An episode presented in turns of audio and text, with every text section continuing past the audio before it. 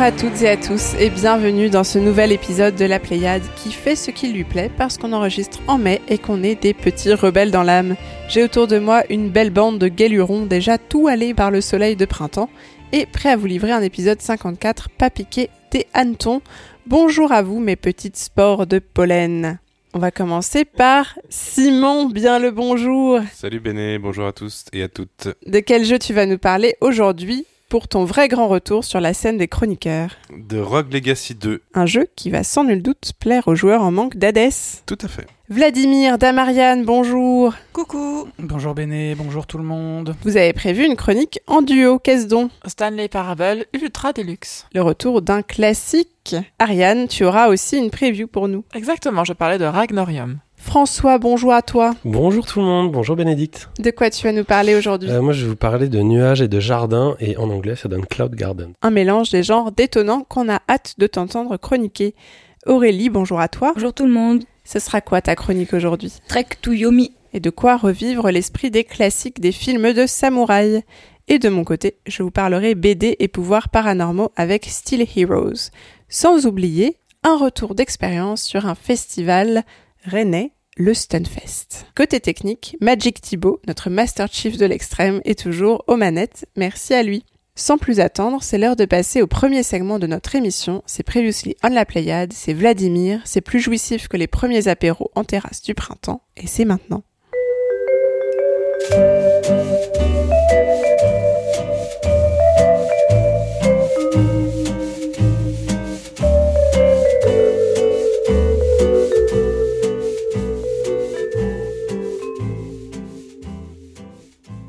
Oui, j'en profite d'abord pour saluer rapidement l'arrivée sur le serveur Discord de Joris et Tomcat et Locke. Bienvenue à eux. Alors, dans les commentaires ce mois-ci, Seb22, salut Seb22, euh, nous dit merci pour Pom Pom François. Euh, effectivement, ça a l'air vraiment sympa, mais plus que Lemming, ça m'a fait penser à Sleepwalker, un jeu du début des années 90 sur Amiga, dont j'adore la musique par Barry Leitch. Il s'agissait de contrôler un chien dont le maître est somnambule. Il fallait donc lui préparer la voie pour qu'il ne meure pas. Bah oui, bah j'avais répondu sur Discord que c'était une excellente référence euh, des, des, des, gens qui possédaient un Amiga euh, à l'époque, C'était d'ailleurs sorti sur d'autres machines, je sais plus, et que en fait des jeux comme ça, il y en avait, il y en avait plein. J'en ai pas encore fait la liste, mais c'est une très bonne idée pour euh, pour euh, mon travail sur Sens Critique. En message privé, sûrement par timidité, c'est Jean Red qui m'a dit encore bravo pour cet excellent épisode, mais l'écouter en décalé avec les petites saillies politiques qui adviennent de ci de là m'a mis un cafard, 6 points d'exclamation. On vous sentait désabusé, donc un smiley câlin. Euh, merci à toi Jean on en a beaucoup besoin et un grand câlin auditif à toutes et tous d'ailleurs. Jean poursuit, j'aime bien le fait que les chroniques ne soient pas toujours dans l'actualité. Avec la Pléiade, c'est quand même très cool de parler de jeux qui ont quelques années. Tu remets les jeux, des jeux dans ta wishlist, mais relax. Et effectivement, euh, c'est un des avantages de la Pléiade. Et puis de toute façon, notre euh, ambition n'est pas du tout d'être absolument dans l'actualité, mais plutôt d'avoir un regard un peu plus large sur la production. Et puis sur, de toute façon, enfin, si on parlait que d'actualité, on s'emmerderait, je pense. Exactement, donc faites comme Josie, hein, n'hésitez pas à aller écouter nos, nos, nos, nos vieux, vieux épisodes, nos anciens épisodes. Et puis Josie épisodes. à Josette, toujours justement sur Discord, euh, qui nous dit je réécoute la Pléiade depuis le début et je me rends compte que je n'avais jamais écouté les trois premiers épisodes. Agnès était vraiment une super animatrice et chroniqueuse. J'espère qu'elle reviendra un jour, ne serait-ce que pour un numéro. En hommage à Anaïs, je pense que vous devriez nommer les quartiers libres de la prochaine émission Vamos à la Pléiade. Et bah ce sera transmis à elle bien sûr. Encore merci à toi et puis on va essayer d'y penser pour la fin d'émission. On verra bien. On verra bien, peut-être. Est-ce que tu as aussi des à nous signaler, Vladimir Tout à fait. Cozy Grove, c'est François qui nous en parlait à l'épisode 43, se voit doté d'un DLC intitulé Neighbors. Euh, je vous parlais pour ma part à l'épisode 18 de Do Not Feed the Monkeys. Eh bien, sachez qu'aussi improbable que cela puisse paraître, il va avoir une suite Do Not Feed the Monkeys 2099 qui se passera dans le Turfu et qui est annoncé pour cet automne. Et puis Fall Guys, ça c'était Aurélie à l'épisode 38 qui passe en gratuit à jouer ainsi que, euh, pas du tout ainsi que, ça n'est pas la bonne transition, euh, Patrick's Qui s'annonce sur Switch pour euh, dans l'année, euh, nous l'espérons. Merci beaucoup Vladimir pour ce Previously on la Pléiade et on enchaîne avec des news un peu particulières puisqu'on va vous parler, roulement de tambour, de notre retour d'expérience du Stunfest.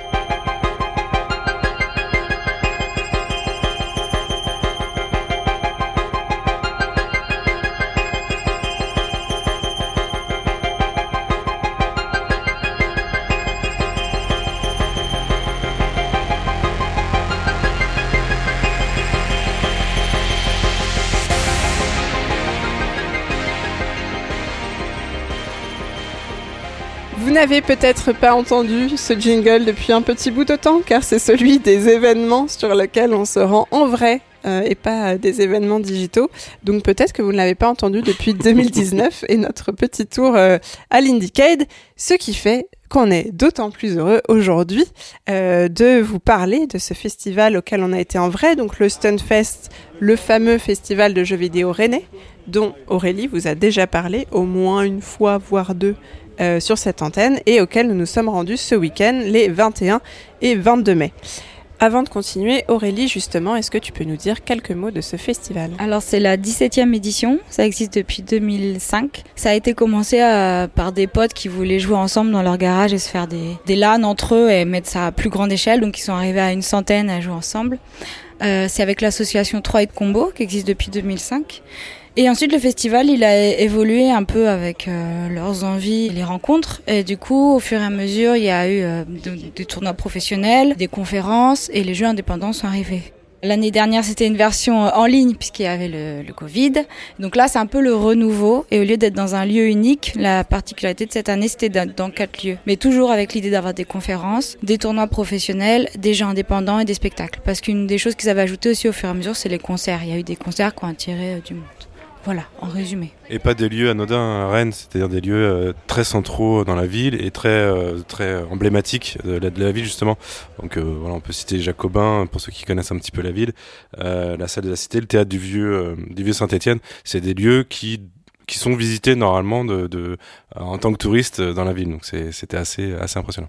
Oui, on est passé d'une euh, première édition qui était vraiment entre copains, entre euh, amis d'amis euh, dans un garage à euh, l'édition qui, euh, on va dire, s'impose dans la ville et qui, euh, qui habite plusieurs lieux emblématiques de la ville. Alors qu'avant, c'était dans un grand lieu, mais à l'écart du centre-ville. Donc il y avait ce côté un peu intimiste, un peu entre amis, et au fur et à mesure, ça s'est ouvert à un plus grand public. Je pense que là, ils sont arrivés à encore plus une ouverture euh, vers l'extérieur, on va dire. Et oui, du coup, tu citais effectivement, Simon, les différents lieux, donc on peut peut-être un peu préciser quels événements avaient lieu dans quel lieu. Donc euh, au théâtre du Vieux Saint-Étienne où nous avons passé, euh, on va vous l'avouer, la plus grande partie de notre temps, euh, c'était les jeux indépendants qui étaient présentés. On est aussi passé par la salle du jeu de paume où étaient présentés ce qu'ils avaient appelé les jeux d'auteur, qui étaient en fait, on va dire plutôt des espèces d'expérimentation vidéoludique euh, dont on vous reparlera un peu aussi. Le couvent des Jacobins donc était le lieu dédié au tournoi d'e-sport. Et on avait euh, la salle de la Cité qui là présentait les finales euh, des tournois, voilà, des choses assez médiatisées. Je crois que les concerts aussi avaient lieu euh, Et les conférences. dans cette salle-là et les conférences. Donc vraiment la partie événementielle qui euh, avait des horaires bien plus réduits que les trois autres sites.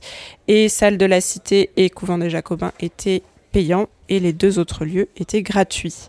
Voilà, avec des jauges sur l'ensemble des lieux. Vladimir Ouais, dont une des conférences d'ailleurs qui a eu lieu à la salle de la Cité, euh, qui était intitulée euh, Bagarre, Kéolo- Bagarre Archéologie, euh, a réuni entre autres euh, Alix Desobliaux que vous avez déjà entendu à ce micro, ainsi que sa sœur Lucie Desobliaux qui fait aussi partie de Wiman, on a déjà parlé de Wiman à ce micro également, ainsi que euh, Benjamin Efratic qu'on aura la chance normalement de, de, de recevoir ici bientôt. En tout cas, c'est quelque chose qu'on a prévu depuis très longtemps, donc il y avait un heureux, heureux hasard là-dessus qui nous a euh, rappelé qu'on était au bon endroit au bon moment aussi. Et je voulais juste rajouter quelque chose sur les, sur les édifices, en fait, sur les sites euh, qui étaient, comme on l'a dit, des sites patrimoniaux. Moi, je trouve que le jeu vidéo s'accorde extrêmement bien, euh, que ça soit à Rennes ou ailleurs, avec des, des, édifices de ce type.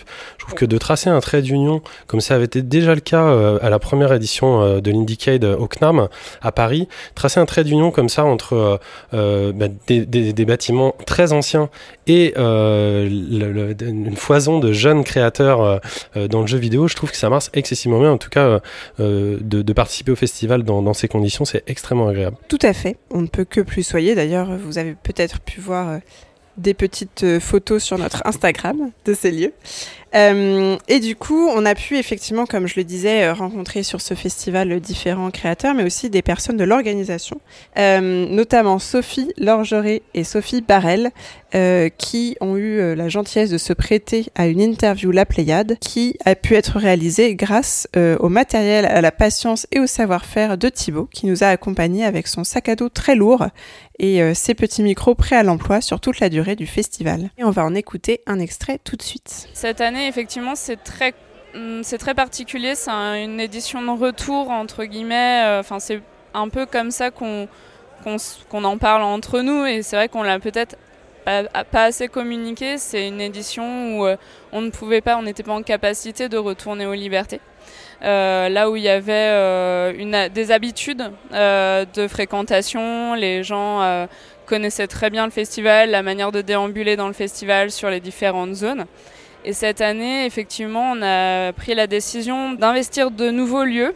On ne savait pas trop à quoi s'attendre en termes de fréquentation, euh, du fait du Covid, du fait euh, est-ce que les spectateurs n'ont pas force, enfin le public est- ne, ne- enfin viendra au Stunfest cette année, c'était beaucoup d'énigmes. Je pense qu'il y a énormément de points positifs sur euh, l'investissement de certains lieux comme pour la zone indé. euh, où euh, ils ont un lieu à eux, euh, finalement un public aussi euh, très fidèle. euh, et euh, il y a vraiment des points positifs dans l'idée d'avoir des, des lieux spécifiques pour certains pans du festival. Mais c'est vrai que par exemple, euh, cette année, on a aussi l'impression qu'il y a un public un peu.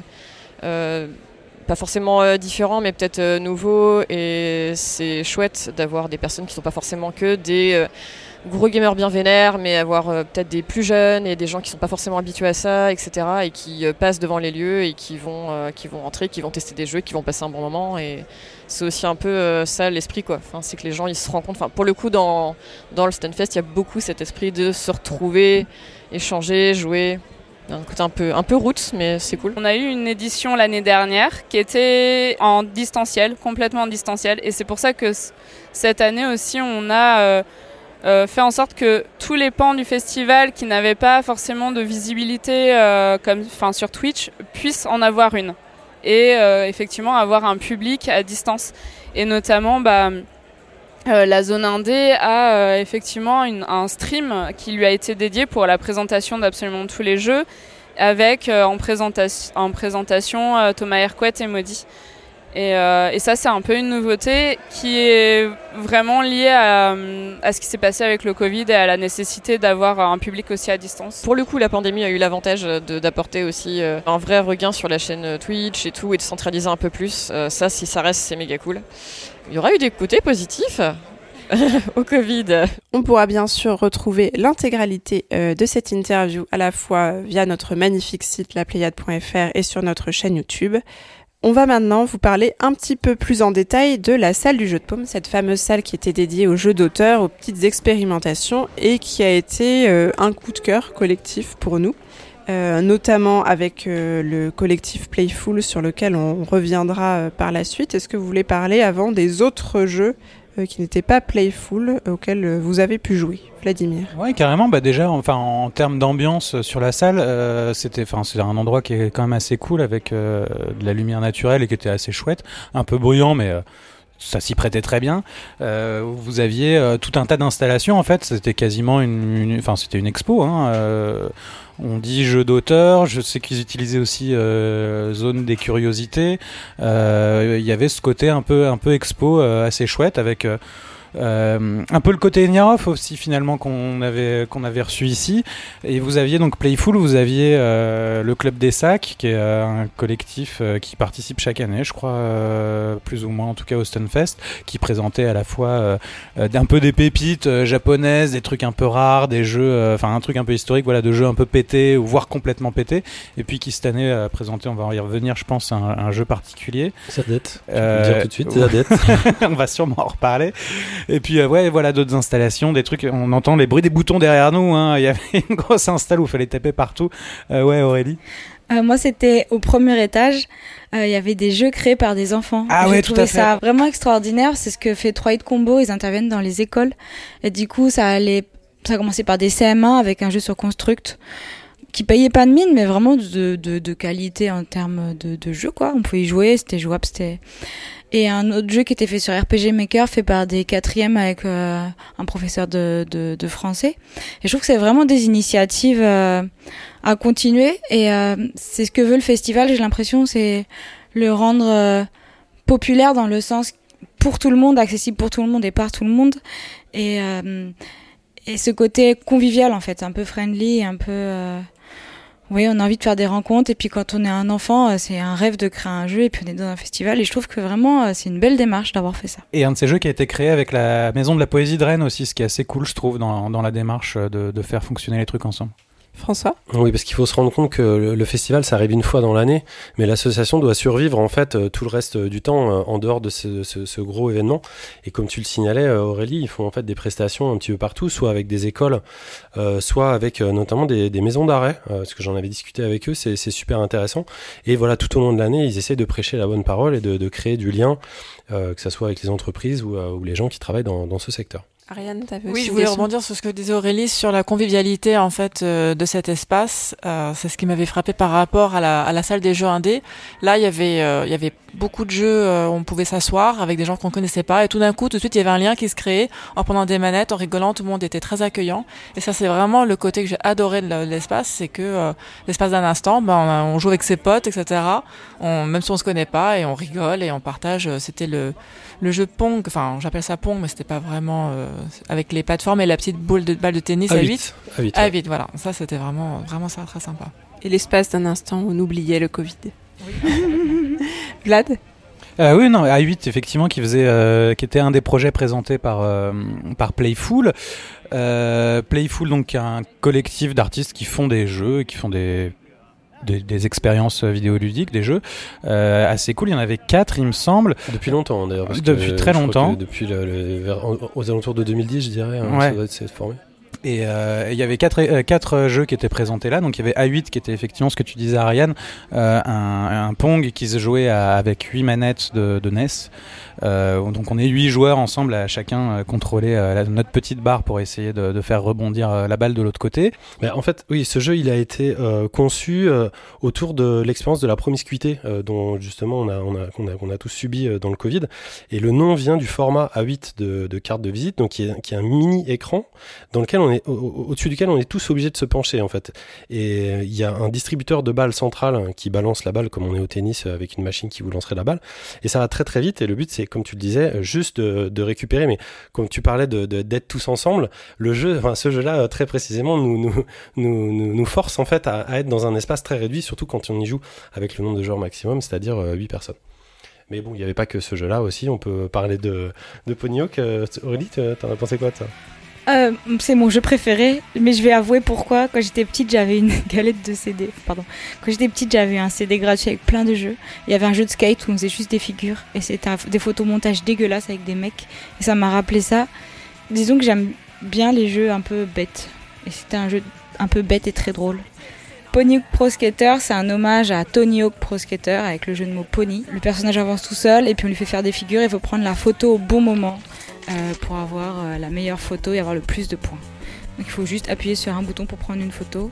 Et ton contrôleur est un appareil photo en carton avec juste un bouton euh, pour prendre la photo et c'est ça aussi qui est. euh, Il joue beaucoup avec euh, la, la mise en scène, enfin, nous, nous mettre un peu dans le côté euh, méta du jeu. François Ouais, il y avait aussi euh, Télécran Run Run, je crois, qui était un- un- une, une table cocktail euh, en vis-à-vis où on jouait comme au télécran. Je sais pas si vous voyez ce que c'est avec les, les deux euh, petites molettes euh, rondes qui permettent de Les contrôler. magiques. Voilà, ce, ce genre-là, c'est pas exactement la même chose aussi, c'est un petit peu le même truc. Et, euh, et voilà, et ce qui est intéressant euh, avec, avec ces gens-là, c'est que euh, en fait, ils, ils- ils nous contraignent à jouer à des jeux unitaires. Euh, C'est-à-dire des, des, des, choses tangibles, des, comme de l'artisanat, et dont on n'a plus l'habitude aujourd'hui. Et moi, ce qui me fait vachement plaisir, en fait, c'est que on retrouve ce côté euh, magique qu'avait l'arcade euh, à l'époque, où, euh, en tout cas, moi, je l'ai découverte quand j'étais enfant. C'est-à-dire que quand vous voyez un jeu, quand vous voyez une borne d'arcade, il était impossible que vous puissiez la posséder. Il n'était pas possible de la télécharger, il n'était pas possible d'y jouer sur son PC ou sa console. C'était juste quelque chose qui était hors d'atteinte. Et avec ce genre de jeux qui sont qui ont des concepts extrêmement courts et en plus on a de la chance très marrant, très fun, très accessible, on retrouve cette magie de fait que si vous voulez y jouer, vous ne pouvez y jouer que avec l'objet qui a été conçu. Et c'est quasiment la seule manière, à quelques exceptions près, parce que sur leur site on peut quand même télécharger quelques démos et essayer d'autres trucs. Mais je trouve c'est c'est vraiment ça qui est magique et qui est charmant dans leur travail. Et ce n'est pas sans rappeler euh, Eniarov, dont on avait parlé dans un épisode bien Bah, avec, antérieur. avec- lesquels ils ont déjà travaillé, parce que d'ailleurs dans, dans, dans Télécran euh, Run Run, il y a un niveau directement qui était dans le Niarov de, de Roubaix. euh, donc euh, non, non, c'est des gens qui, qui ont déjà collaboré, euh, évidemment. Et donc il y a un quatrième jeu qui était cordialement, qui était un peu un, un coup de cœur collectif, dont vont vous parler directement Thomas et Jérémy du collectif Playful, puisqu'on a pu les interviewer voilà, sur l'ensemble de leur démarche. Cordialement, merci d'appuyer sur la touche entrée.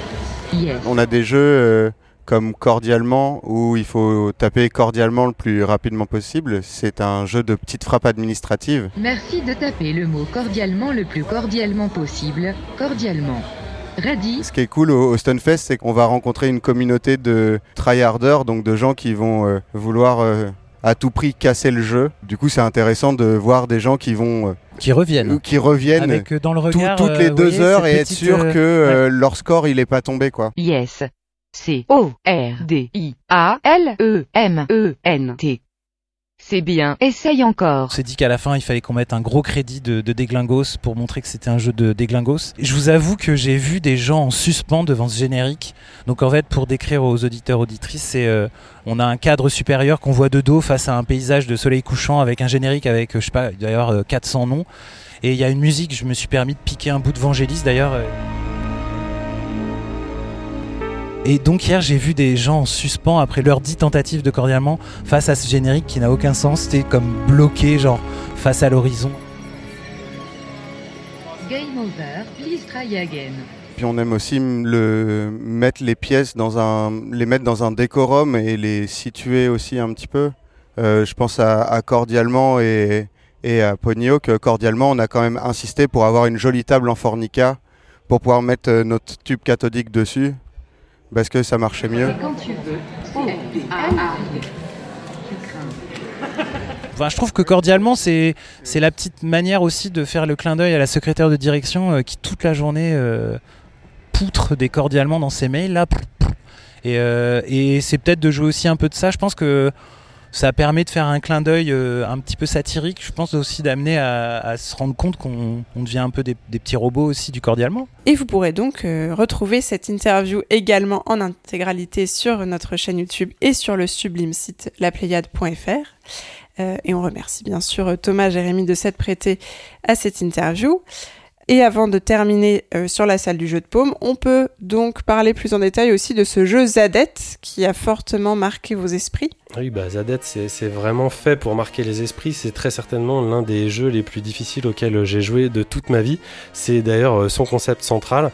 Ça prend euh, le look d'un jeu euh, du milieu des années 80 euh, qui est très très lent. On, on- on- on contrôle un, un personnage géant euh, très très musclé dans ce qu'on peut imaginer une espèce de remake de Conan.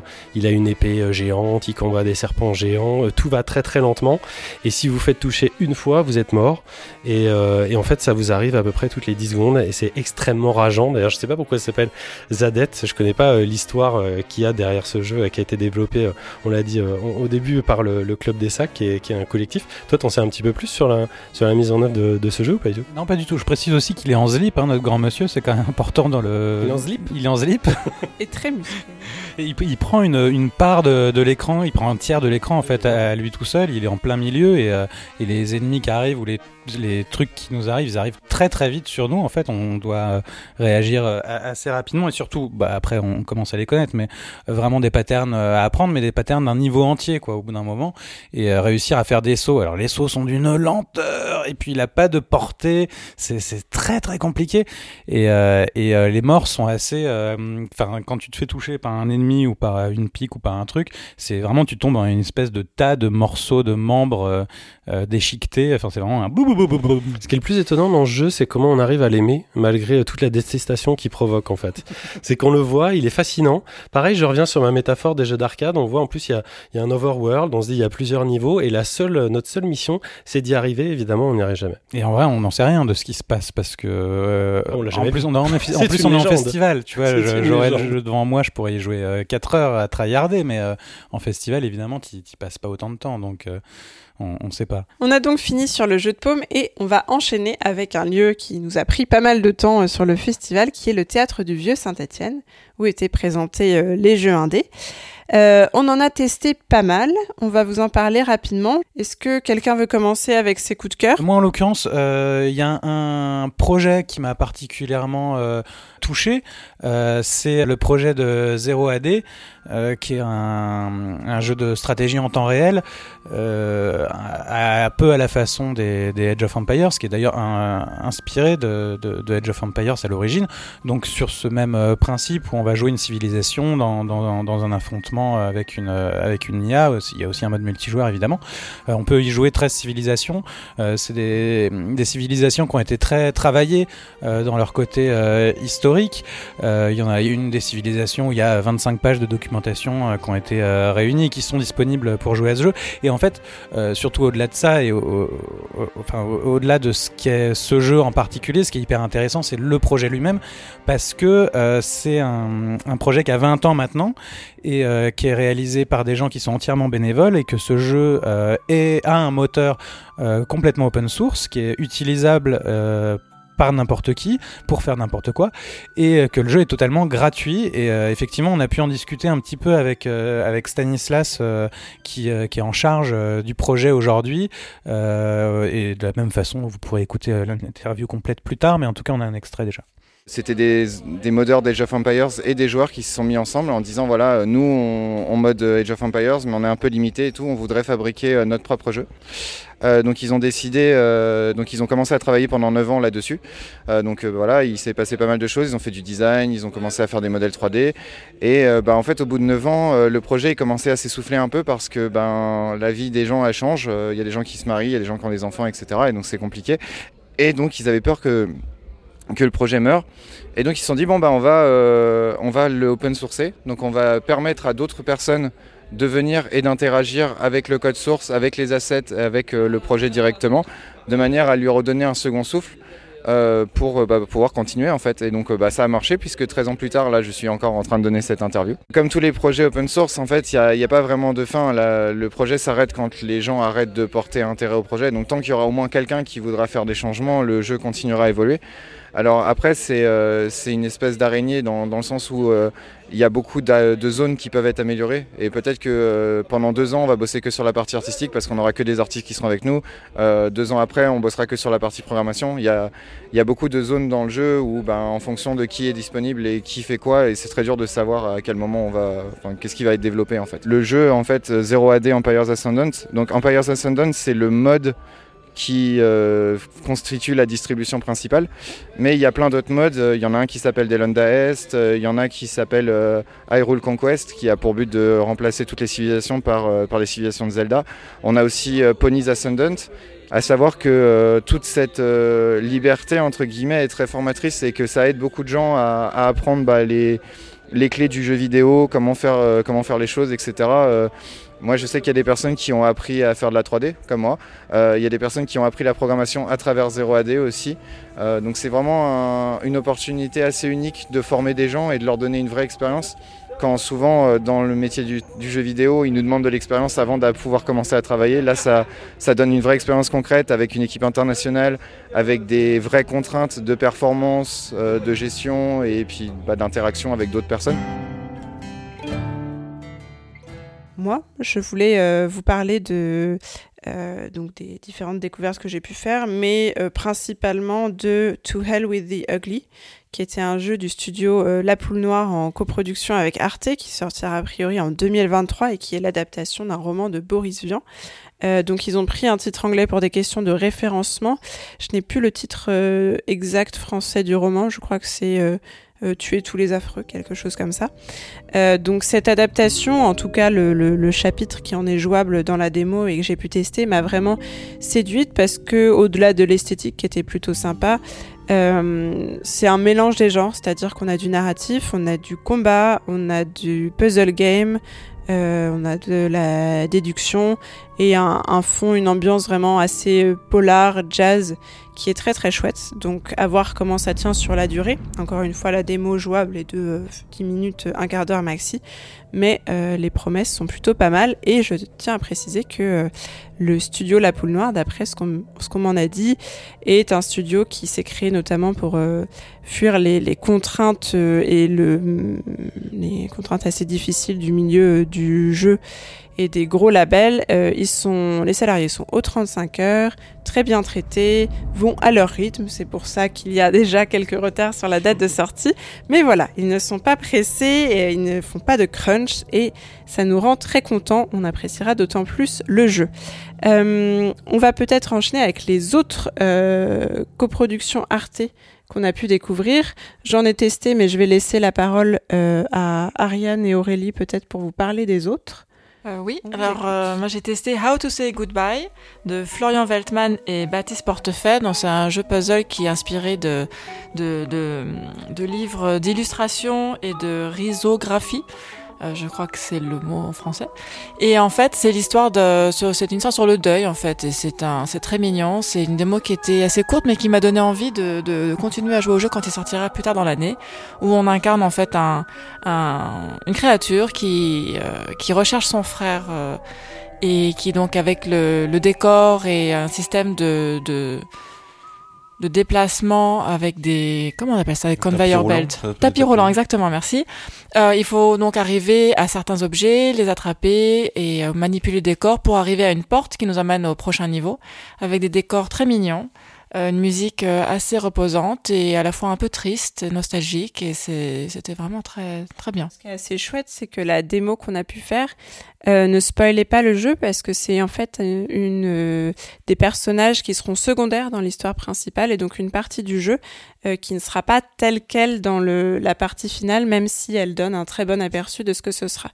Donc euh, c'est plutôt cool qu'ils aient pris le temps de, de faire une démo légèrement différente pour donner bien un aperçu de l'esprit du jeu sans spoiler le résultat final. Tu l'as testé Aurélie aussi? T'as bien aimé? Euh, oui, j'ai Oui. adoré. Enfin, j'ai adoré. Euh, c'est pas le gameplay qui était qui fait que j'ai adoré parce que c'est peut-être un peu répétitif ce côté un peu puzzle game à déplacer le décor. Euh, ce qui est vraiment chouette, c'est c'est un peu cet hommage au livre pour enfants et la thématique qui je trouve a a tout, son- tout son intérêt avec le jeu vidéo. Je trouve qu'aborder le, le deuil à, à partir d'une expérience interactive pour tout ce qui est empathie, je trouve que c'est plutôt intéressant. Et euh, Aurélie, justement, tu as aussi pu tester euh, le lauréat du, euh, du prix, du grand prix du jury des Indie Awards, qui était Racine. Oui. Voilà, je crois que tu voulais en parler un petit peu. Oui, alors juste pour préciser, il n'est pas dans, la, dans le pool Arte, parce qu'on parlait Oui, jeux pardon, Arte. c'est vrai, il n'est pas dans le pool Arte. Il Parce que dans, dans le pool. Arte, il y avait Inua que dont tu as parlé il y a deux épisodes. Tout à fait. Voilà, je voulais rebondir là-dessus. On n'a pas retesté, du coup. Euh, oui, j'ai joué à Racine. Alors, euh, c'est le grand lauréat. C'est un, c'est un jeu de, de deck de cartes. On fait son deck de cartes et ensuite on lance des combats automatiques à partir du deck de cartes qu'on a créé. C'est pas forcément très original, mais c'est très vite prenant et addictif parce qu'on est sur une map. Il y aura en tout quatre mondes. Là, on a pu tester le premier monde. On a notre personnage qui doit sauver le monde. C'est un scénario assez basique, mais c'est une DA plutôt originale et, euh, et la façon dont on crée le deck et qu'on peut remplacer les cartes était plutôt euh, cool et facile à prendre en main. Enfin, cool, c'est pas le mot, mais dans le sens fluide et puis on prenait vite le jeu en main. Et accessible, et j'ai bien aimé cette démarche. euh, ça paraît a priori euh, pas du tout euh, accessible par tout le monde, mais je pense qu'ils essaient de le rendre un peu grand public tout en nous prenant pas pour des débiles. Et donc à faire à suivre parce que pour l'instant, il n'est pas encore, il est prévu pour, je crois, le début de l'année prochaine. Oui, tout à fait. Donc j'ai pu le tester aussi. C'est vrai que la mécanique est prenante. À voir effectivement euh, comment sera développée la partie narrative et les autres mondes, parce qu'il y a le petit risque que ça soit un peu répétitif euh, sur quatre mondes. Donc à voir s'ils arrivent à introduire aussi des logiques euh, dans le deck building et dans les combats qui, qui deviennent un peu plus challengeantes par la suite. Tu voulais rajouter un mot Non, je voulais rajouter peut-être un autre jeu que j'ai testé parce qu'il me rappelle énormément Trek to Yomi. C'est Sklash. C'est un jeu de combat euh, à deux, un contre un quoi. Et le but c'est au premier coup on meurt. Donc en fait c'est qu'un jeu de parade euh, puis de, de contre. Donc apparemment il y aura un mode histoire là. et C'était juste on jouait contre un, un autre joueur en cinq manches gagnantes. Et pareil euh, il y avait une grosse référence euh, à l'univers japonais des samouraïs. Cette idée d'être dans des décors un peu contemplatifs ou en couleur. Et euh, quand j'ai parlé à la développeuse, euh, en tout cas celle qui avait fait la direction artistique, elle disait qu'elle avait beaucoup pour référence des jeux comme Okami. Par exemple, moi j'ai joué à Materatsu comme personnage, justement parce que j'avais joué à Okami. Donc je pense que ça aussi c'est un jeu qui peut être à suivre. Et juste pour rebondir sur le fait, euh, sur euh, le fait que Sklash a gagné le prix des publics. Bah, tant mieux. Oui, François. Non, juste un truc, j'ai joué aussi et je trouvais ça très très intéressant. Après, c'est une thématique qui est un petit peu euh, en vogue entre guillemets. Il y avait euh, un développeur, je crois, un ancien de chez euh, CD Projekt qui avait quitté le, le bateau Cyberpunk pour se réfugier dans, dans une ambiance moyenâgeuse de nouveau et qui avait fait un jeu aussi comme ça, en tout cas un prototype de jeu où, où c'était des combattants et le but du jeu c'est vraiment d'être à une touche, de jouer à, de jouer vraiment un jeu de combat avec des armes des armes blanches mais à une touche. Et c'est vrai que là c'était c'était très agréable. On peut soit euh, se battre contre une IA, soit se battre comme en versus, comme l'a dit Aurélie. Il va y avoir aussi un mode histoire. Et c'est plutôt, euh, plutôt joli avec des, des très beaux shaders, enfin une très belle DA. Et ça marche bien, c'est nerveux, tout ça. Donc euh, ouais, il faut, il faut, faut lui donner sa chance, faut l'aider- faut, faut l'essayer si vous le voulez passer. Et du coup, François, justement, est-ce que tu as pu tester d'autres choses dont tu voulais nous parler aujourd'hui? Oh oui, mais alors on n'a pas le temps, on n'aurait pas le temps d'une émission pour que je vous raconte tout ce dont j'ai, tout ce, tout ce à quoi j'ai joué. Mais euh, si je vais, re- si je devais retenir un jeu, euh, je vais parler d'un jeu qui n'est pas du tout mon genre, qui s'appelle Hypercore. Euh, et en fait, Hypercore, c'est développé pardon euh, par un studio qui s'appelle euh, Game in Frame. Et en fait, c'est assez simple, c'est un mélange entre un jeu de course. vu de dessus et un bullet euh, façon un petit peu Fury Euh, et c'est genre super méga beau c'est vraiment hyper bien réussi c'est nerveux mais vraiment genre nervous breakdown quoi et j'étais étonné du polish en fait de ce qu'ils nous ont présenté ils sont vraiment très proches d'une euh, d'une early access euh, je pense je crois que c'était encore en- à la recherche d'un d'un éditeur. Si j'étais éditeur d'ailleurs je serais je me rapprocherais rapidement de, l'équipe parce que je pense qu'ils vont ils vont ils vont vite trouver tellement le, le produit est, qualitatif. Alors faut avoir un peu euh, les nerfs euh, bien accrochés hein. c'est comme je vous l'ai dit euh, euh, c'est du bullet hell donc c'est c'est l'enfer sur terre. Et en plus mélangé avec euh, avec une, course comme ça euh, effrénée euh, c'est moi ça m'a rappelé un peu l'énergie d'un Thumper si, si vous vous rappelez de ce, de ce titre donc qui nous prend vraiment euh, vraiment au trip. Et encore une fois j'étais euh, j'étais étonné euh, de la beauté de la beauté du titre. C'est vraiment un des jeux que j'ai trouvé les plus les plus les plus jolis à regarder de, de tout le festival. Et Simon, nous ne t'avons pas encore entendu sur tes tests, tes coups de cœur. Qu'a- Qu'as-tu pu tester? Ouais, parmi, euh, c'est vrai qu'on l'a pas précisé, il y avait une quarantaine de jeux hein, sur euh, sur la partie indie en tout. Euh, un petit jeu qui s'appelle Passofra que tu as fait aussi, Béné, qui est un puzzle game. Euh, et c'était intéressant parce que le, la personne qui présentait le jeu, donc qui fait partie de l'équipe de, de développeurs, euh, nous a un peu montré l'évolution du jeu dans le temps. Et c'est vrai que euh, il s'est passé d'une DA assez filaire euh, à quelque chose aujourd'hui qui est beaucoup plus graphique et euh, qui se rapproche. Alors je sais pas si, si tu as en tête toi Béné des, des, des références, mais un peu plus dessin. ils, ils ont essayé de faire un peu plus égyptien parce que ça se passe évidemment dans un cadre à d'Égypte ancien. On a un fond qui fait un peu, voilà, euh, hiéroglyphe, vieille, fresque de temple. Exactement. Et dans l'idée, euh, donc c'est un puzzle où on va avoir des cases euh, et qu'on va devoir agencer pour ensuite faire déplacer de façon automatique un personnage qui doit réaliser des choses. Voilà. Bon, bref, c'est vraiment du puzzle game. Euh, moi, j'ai j'ai bien aimé parce que les, les deux trois phases qu'on a fait ensemble, on avait des interactions même tous les deux, euh, même si c'est un jeu solo. Hein. Euh, voilà, j'ai bien aimé le, le moment qu'on a passé ensemble, passé ensemble sur ce jeu. Et je pense que euh, donc il est encore en construction, hein, ça se sentait et, et, euh, et le, la personne nous l'a bien dit, euh, mais qu'il peut faire quelque chose d'un- avec une histoire, avec un, un background, etc. Ça peut être très intéressant. Donc, pas Sofra pour me concernant. Oui, peut- tout à fait. la mécanique était cool et en plus, euh, ça se prêtait tout à fait au mobile et je crois qu'il nous a confirmé euh, que ce serait un, jeu sur mobile. Donc, euh, ne vous étonnez pas si un de ces jours, ce, sera sans doute un de nos snacks quand il y aura la version complète. Est-ce que quelqu'un a quelque chose d'autre à rajouter sur un coup de cœur, un jeu testé? Euh, dans ce théâtre du vieux Saint-Étienne Ah non, moi je dois dire que c'est euh, surtout l'ambiance enfin, qu'il y avait euh, dans cet endroit. Donc faut imaginer une, une église désacralisée euh, qui a été transformée en théâtre. Donc on est sur de la grande brique apparente, sur des hauteurs sous plafond euh, gigantesques avec de la voûte. euh, et au milieu de tout ça, un bordel euh, d'indépendants avec des tables, avec des écrans, avec des manettes, avec des jeux, des joueurs, euh, avec une déco assez chouette hein, aussi de, de choses suspendues, de couleurs, avec une lumière euh, un peu tamisée. mais Ouais, euh, dis bordel, moi, que c'était agréable. particulièrement cosy, quoi, pour, euh, Ouais, pour non, bordel. Effectivement. agréable, quoi. C'est très cosy, puis il y a cet endroit un peu central où il y a des grands poufs, où il y a des endroits où on peut s'asseoir avec une scène aussi. On un est bar- loin de la Paris dans un coin. Hein, c'est pas les, Ah, les bien sûr, bien tête, hein, bien faut- sûr, bien sûr, bien sûr. Mais euh, ma dernière image en tête, c'est euh, l'Indiecade euh, à, à la BNF où on était un peu plus euh, carré, euh, on avait des rangées euh, toutes droites et c'est voilà, là on reste comme ce que tu disais au début, hein, que dans ce genre de bâtiments un peu un peu historiques, un peu patrimoniaux, euh, c'est intéressant de voir des écrans, de voir des, du jeu vidéo, des choses comme ça. Mais aussi, c'est des, des usages qui n'ont pas été prévus pour ces endroits-là. Donc forcément, ça vient, euh, ça vient contre le bâtiment et c'est ça qui fait un truc intéressant aussi. Et c'est ça qui crée du bordel, mais de, de ce bordel naît des trucs. Simon, pardon. Et euh, juste pour aussi préciser, parce que tu étais un peu dans le contexte du festival, c'est vrai que la partie 1D, on a cité un jeu de combat, alors qu'on est au Stonefest, hein, mais la partie 1D n'était pas du tout dédiée, il n'y a pas de lien vraiment avec euh, le, cœur du, festival qui est vraiment le, le versus fighting.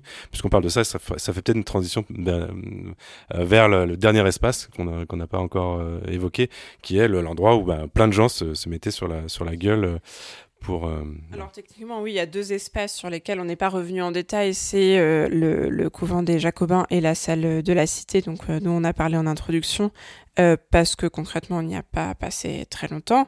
On les a juste visités. Ces deux lieux-là étaient dédiés à ce qui est à la base historiquement le cœur du Stunfest, qui est l'e-sport, qui est la compétition.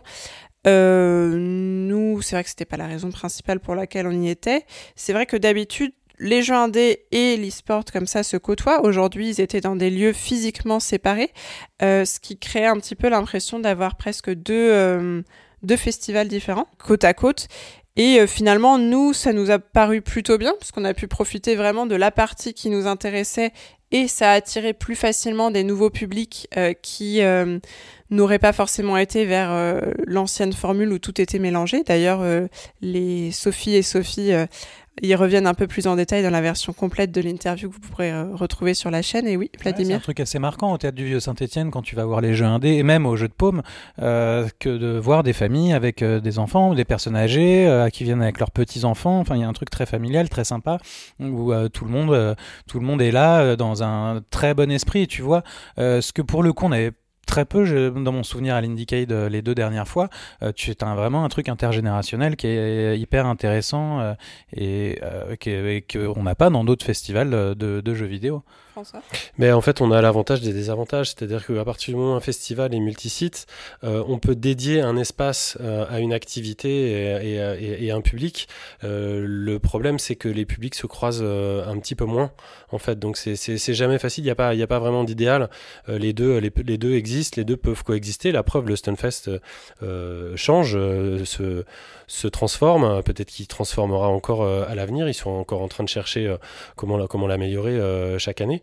Et euh, bien malin pourrait dire celui euh, qui a la, la, formule magique en fait, parce que si, si, tout était regroupé comme dans un, dans un seul espace, comme ça a été le cas avant, mais il y a forcément des activités qui seraient entre guillemets moins bien mises en valeur.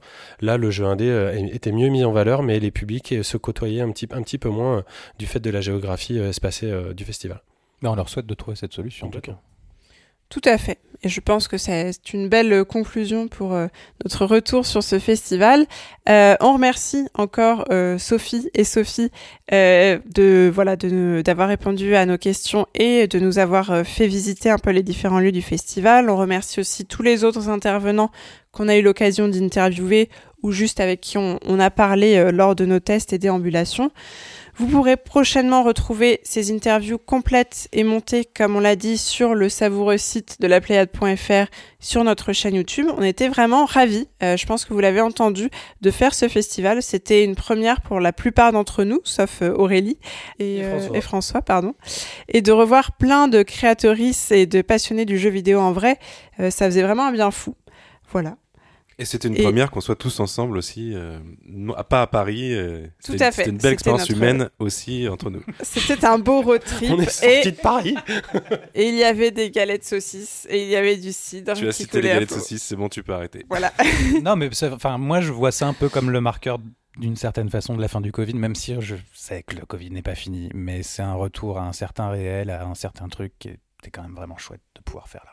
Et on l'espère, le début de, plein d'autres euh, festivals sur lesquels on pourra aller interviewer des gens, tester plein de jeux et vous faire des super retours d'expérience. Merci tout le monde pour vos retours. Et on va maintenant continuer avec un peu de preview, puisqu'Ariane va nous parler de Ragnorium de Devolver.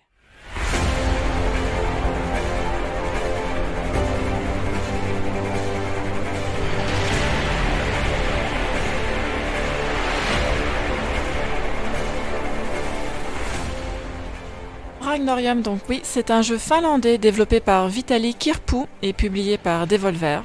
Donc c'est un jeu de survie, un simulateur de recolonisation de planètes avec des clones.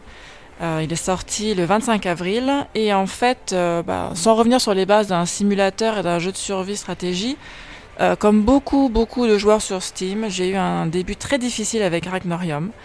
Euh, parce qu'en fait, il surprend dès le début avec un son saturé, des pixels grossiers et un design cubique euh, rétro. Et en fait, euh, bah, je m'attendais pas du tout à cette patte artistique. Et, et, la difficulté du jeu en mode découverte tuto est très décourageante, pénalisante. C'était un jeu difficile. Euh, et donc ça, c'était un peu la, la, claque. Mais et en plus, j'ai eu un game over au bout de 20 minutes. Et en fait, quand euh, on n'a plus de clones qui ne se reproduisent pas entre eux, évidemment, eh bien, c'est fini. Voilà, il faut tout recommencer depuis le début. Je me suis dit oh là là, ça va être compliqué.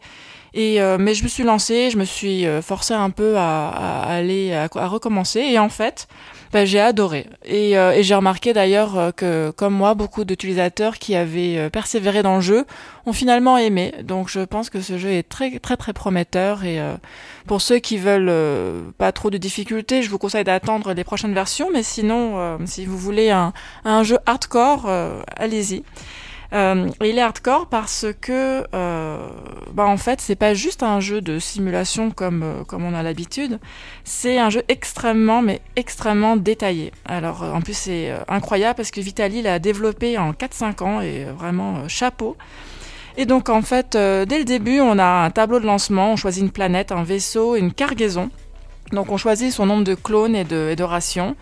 Et, euh, et puis on a cette espèce de propulsion, de d'éjection de de tout le cargo sur la planète. Donc ça, c'est déjà assez cool. On choisit l'endroit où on veut que tout, nos, tout notre matériel atterrisse.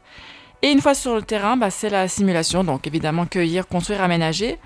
Mais euh, par exemple, euh, il n'y a pas que ça. Alors, euh, c'est vrai que le menu est très compliqué. Ce sont des menus un peu comme des dossiers Windows, c'est-à-dire que tu as un menu avec un sous-menu, avec un sous-menu et des folders. Donc euh, peut-être que le, layout changera un petit peu euh, du jeu parce que euh, bah, c'est difficile de chercher l'info en fait. Parfois, tu es un peu tu te dis, oh là, il va falloir que je trouve euh, comment construire ça. Donc, il faut que c'est dans quel folder déjà? Oui, c'est là, puis c'est là, puis c'est là. Et partout dans l'écran, en fait, il a des informations très riches. Oui, François. Non, mais c'est une, joueuse de WoW en plus qui dit que l'interface est, confuse, quoi. Genre, c'est... Bah, c'est hyper simple. là, j'allais piquer. non, mais n'importe quoi. WoW, c'est, c'est très facile, je, je, vous le répète. Donc, mis à part les, euh, les menus et l'info assez pénible à chercher, ce que j'ai vraiment aimé dans le jeu, en fait, donc c'était la, la complexité. Donc, par exemple, euh, quand on construit une maison dans un jeu, jeu de simulation ou un bâtiment, bah souvent on, lance l'ordre et le bâtiment se construit de, lui-même avec les ressources. Sauf que dans Ragnorium, eh bien, il faut construire la base, les murs, les fenêtres, les portes, les toits, toute la déco.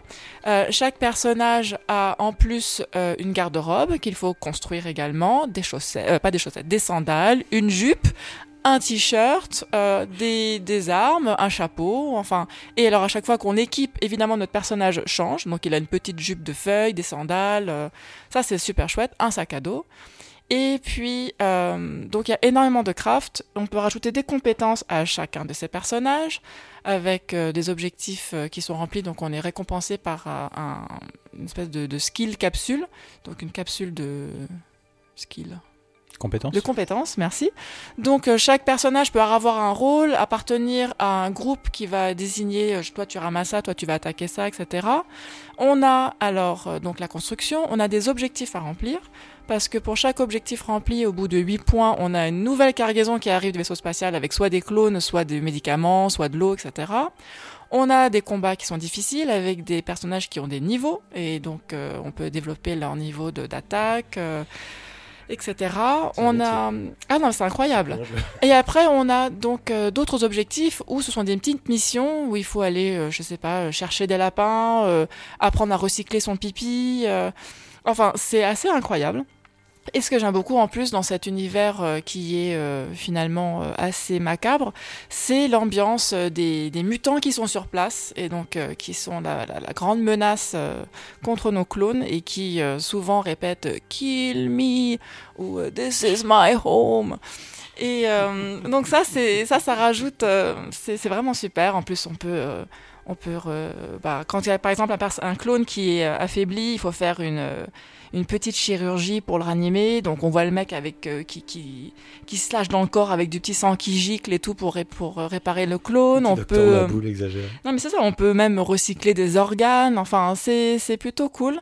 Donc euh, globalement le, le, le jeu est très prometteur et très intéressant et alors il y a pff, mais il y a des joueurs qui ont déjà 100 heures de jeu, 100 heures de jeu sur euh, Ragnorium et, euh, et c'est incroyable en fait euh, les, possibilités qu'offre ce jeu.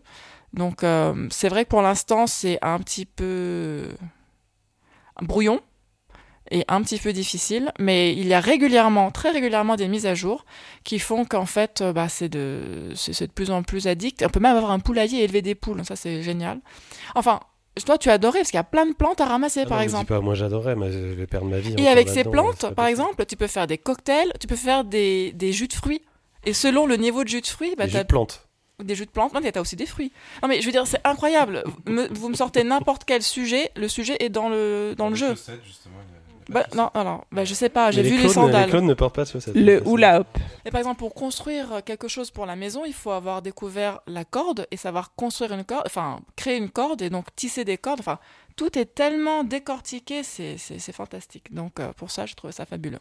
François Oui, François. Ouais, une petite question toute bête, mais est-ce qu'il y a du multi qui est prévu ou est-ce que c'est c'est du solo, euh, uniquement solo? Aucune idée. Pour l'instant, c'était que du, que du du multi. En plus, c'est que sur PC. Ah, c'est que du multi pour l'instant? Non, pardon, que du Ah, que du solo. Il y a de la place, en tout cas. Je rigolais parce que quand tu as dit que PC, j'allais dire et sur Steam Deck, donc, mais comme je vois qu'il y a des, des tailles de petits pots qui sont déjà hyper petites, j'ose même pas imaginer ce que c'est euh, sur un écran réduit, quoi. Ça doit être absolument injouable. Ah oui, oui, parce que c'est vrai que tu peux, la caméra va pas très loin, donc euh, un grand écran c'est mieux parce qu'il y a tellement de petits détails. On aime bien voir la petite jupe en feuille ou, euh, ou le petit sac à dos, le petit chapeau. euh, vraiment, c'est, enfin, le détail est juste dingue. Eh ben, merci beaucoup Ariane pour ce retour d'expérience. Et on va continuer avec nos sujets, à commencer par le tien. Simon, tu vas nous parler d'un bien bel héritage avec Rogue Legacy 2.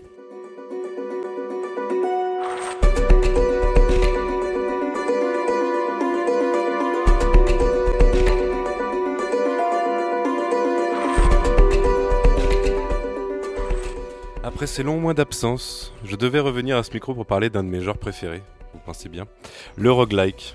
Pas comme si j'en parlais pas à chaque épisode, euh, je sais que là tu vas me sortir ça dans toute ma chronique. Tu peux nous le définir Non. Roguelike, bah si, je vais le faire. Appelé aussi Tu vas apprendre dans la douleur, hein, c'est, euh, il faudra le traduire un jour en français, puisque le principe général, je le répète, ça sera très court, c'est d'avancer petit à petit euh, dans le jeu en enchaînant les échecs, évidemment, pour devenir meilleur, etc. etc. Vous connaissez l'histoire. Rogue Legacy 2, j'arrive euh, à le dire, se démarque de l'énorme concurrence, parce qu'il y en a énormément des roguelikes sur le marché, euh, par l'idée qu'on incarne non pas un seul personnage, comme le disait Béné tout à l'heure, mais une lignée entière euh, qui va à chaque fois non pas ressusciter le même personnage comme on a un peu comme un peu comme Jésus superstar dans d'autres jeux ou Dark Souls par exemple hein, c'est toujours le même personnage qui renaît. Là euh, l'idée c'est que euh, se vont succéder comme ça d'ancêtres à euh, enfants et évidemment ancêtres à chaque fois qui meurent dans d'atroces souffrances. C'est ça qui est, quand même rigolo.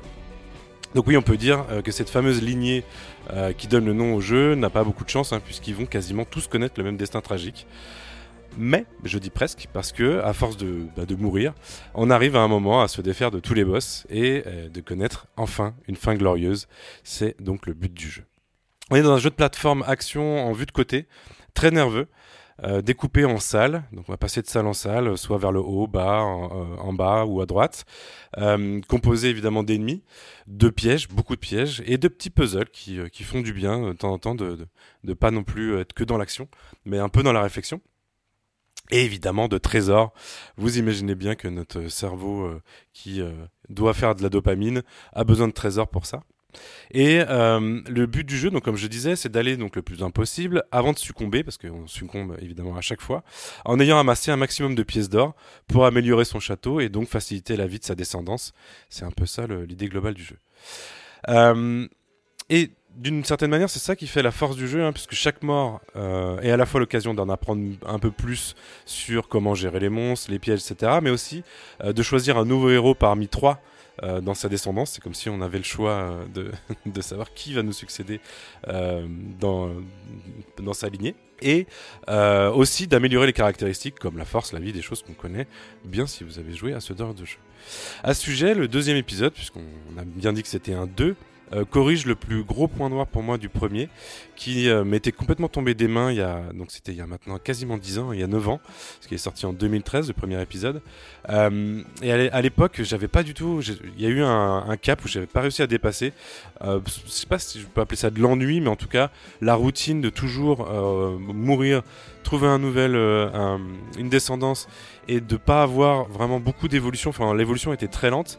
Ici, ils ont un peu, un peu revu l'équilibre qui a à chaque fois qu'on meurt, on gagne quand même un peu de, de bonus qui vont nous permettre d'améliorer. euh, pas que le skill, parce que du skill j'en ai pas beaucoup dans les jeux hein, de, compétences, mais vraiment de, renforcer euh, euh, euh, les différentes personnes qu'on va choisir, les différents euh, airs, les différentes successions de, personnes qu'on va incarner. Donc, l'équilibre, donc je le disais, est mieux pensé, ce qui fait que moi je suis allé vraiment jusqu'au bout. Euh, il faut de la patience, hein, c'est quand même un jeu qui demande beaucoup de calme, beaucoup de patience pour en revenir à bout. Euh, je ne saurais pas vous dire combien de, de, de successeurs, de, de personnes j'ai eu, mais je dois être à peu près à 500 hein, de, pour, pour avoir vu le, le bout. Donc je suis mort 500 fois et j'ai 500 euh, euh, descendances qui, euh, qui ont pris le, le relais.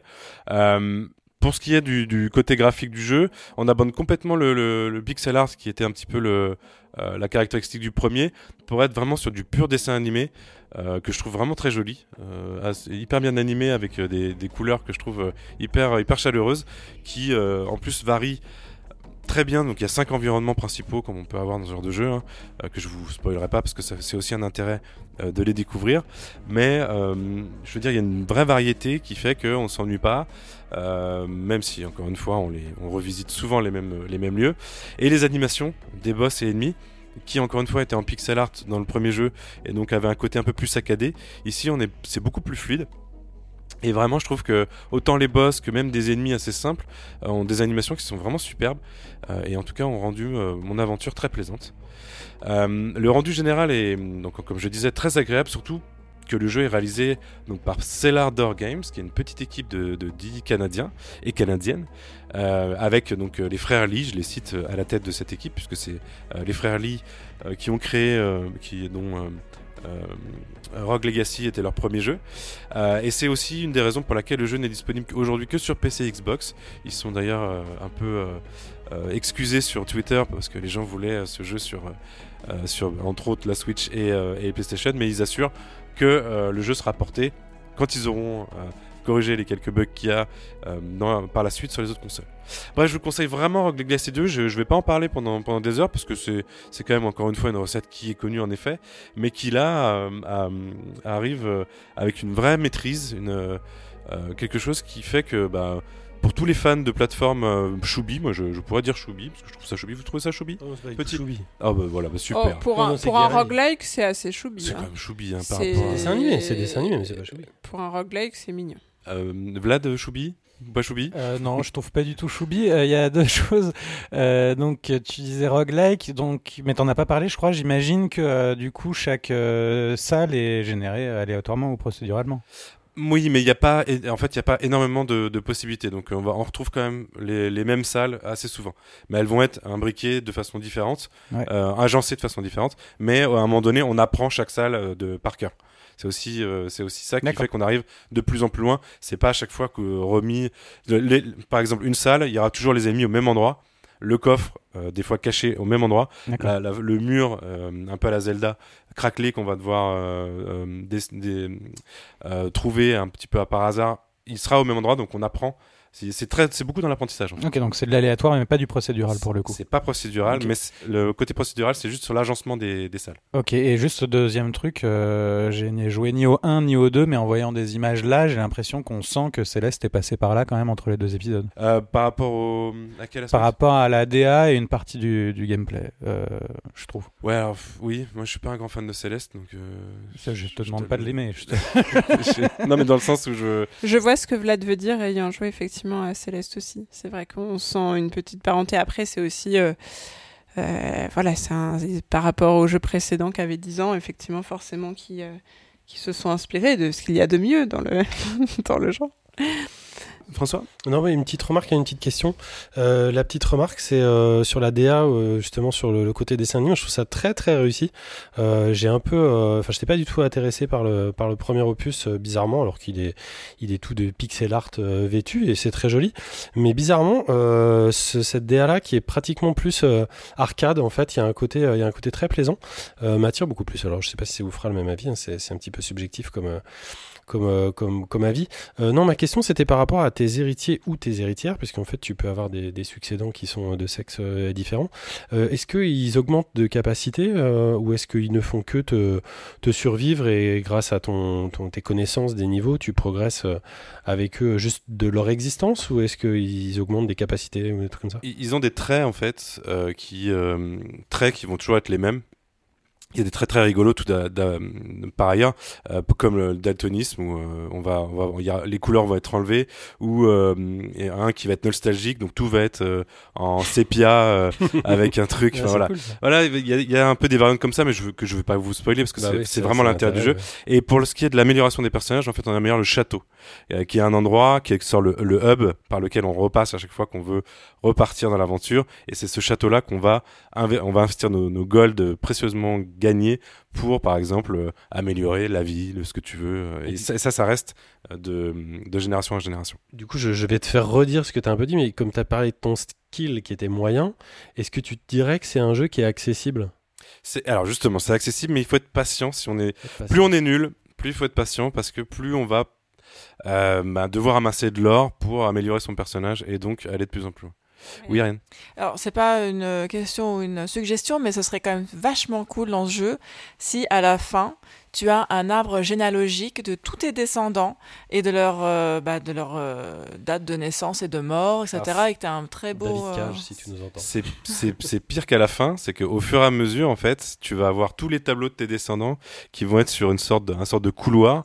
Euh, et donc, tu vas pouvoir remonter. Moi, je peux remonter aujourd'hui mes 500 descendants et remonter à mon tout premier et, et voir à chaque fois. Et ils ont des gueules en plus, des fois, qui sont rigolotes parce que t'as un nain qui va ressembler à un vampire, l'autre qui va être énorme, l'autre qui va être tout petit. Enfin, c'est, il y a une des très vari- il y a des variantes très rigolotes euh, entre les différents, euh, différentes générations. Il y a un jeu mobile qui s'appelait Reigns qui faisait ça, il me semble. De mourir vite et puis après on voyait les, les descendants combien de temps on avait vécu. C'était assez drôle. Tout à fait, ouais. Donc voilà, pour conclure, le, jeu est, extrêmement exigeant. Hein. Il faut pas non plus se tromper euh, quand, on, quand on y joue. Euh, mais on est toujours récompensé par son système de jeu ou son enrobage graphique, comme je disais, et musical. Je tiens à le préciser, la, musique est très prenante et elle se renouvelle en permanence et elle renouvelle aussi le- l'expérience en permanence. Merci beaucoup Simon, et c'est maintenant à vous deux, Ariane et Vladimir, de nous emmener à la découverte de Stanley Parable à travers, on ne sait pas trop finalement, une extension, un remake, ce sera à vous de nous le dire.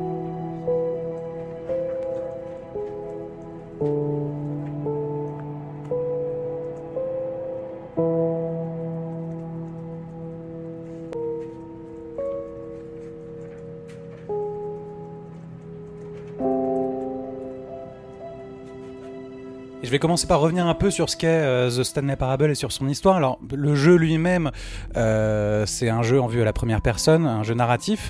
On interprète plutôt qu'on incarne d'ailleurs euh, Stanley, qui est un employé de bureau dont le travail consiste à appuyer sur le bouton sur lequel on lui demande d'appuyer au moment où on lui demande d'appuyer. Et tout à coup, au milieu de sa journée, il ne reçoit plus d'instructions et il ne sait plus quoi faire. Donc il se lève, il tourne la tête et il constate qu'il n'a plus aucun collègue dans son espace de travail, qu'il n'y a plus personne et il ne sait plus quoi faire. Et c'est là qu'on prend en main euh, Stanley et qu'on euh, qu'on nous donne la possibilité de faire des choix guidés toutefois par euh, le narrateur. Alors à la base, euh, Stanley Parable c'était un mode euh, d'Half-Life 2 euh, qui est paru en 2011, euh, créé par Davey Reading, euh, qu'il a fait entièrement tout seul. La seule contribution extérieure c'est celle de Kevin Brighting qui est le qui est le comédien qui qui qui joue la voix du narrateur. Et c'est un, un mode qui a déjà été très remarqué à sa sortie, euh, donc en 2011, en 2011, comme je disais, euh, d'une part dans la communauté des modeurs, mais aussi dans la communauté des auteurs. Euh, dès sa sortie, reçoit un, un prix à l'IGF et un prix à l'Indicade, euh, enfin à de l'année d'après du coup. Euh, et à partir de ce moment-là, euh, Davey Reading, il commence à travailler euh, sur l'idée de d'étendre un peu ce mode, d'en faire un truc un peu plus sérieux, un peu plus large.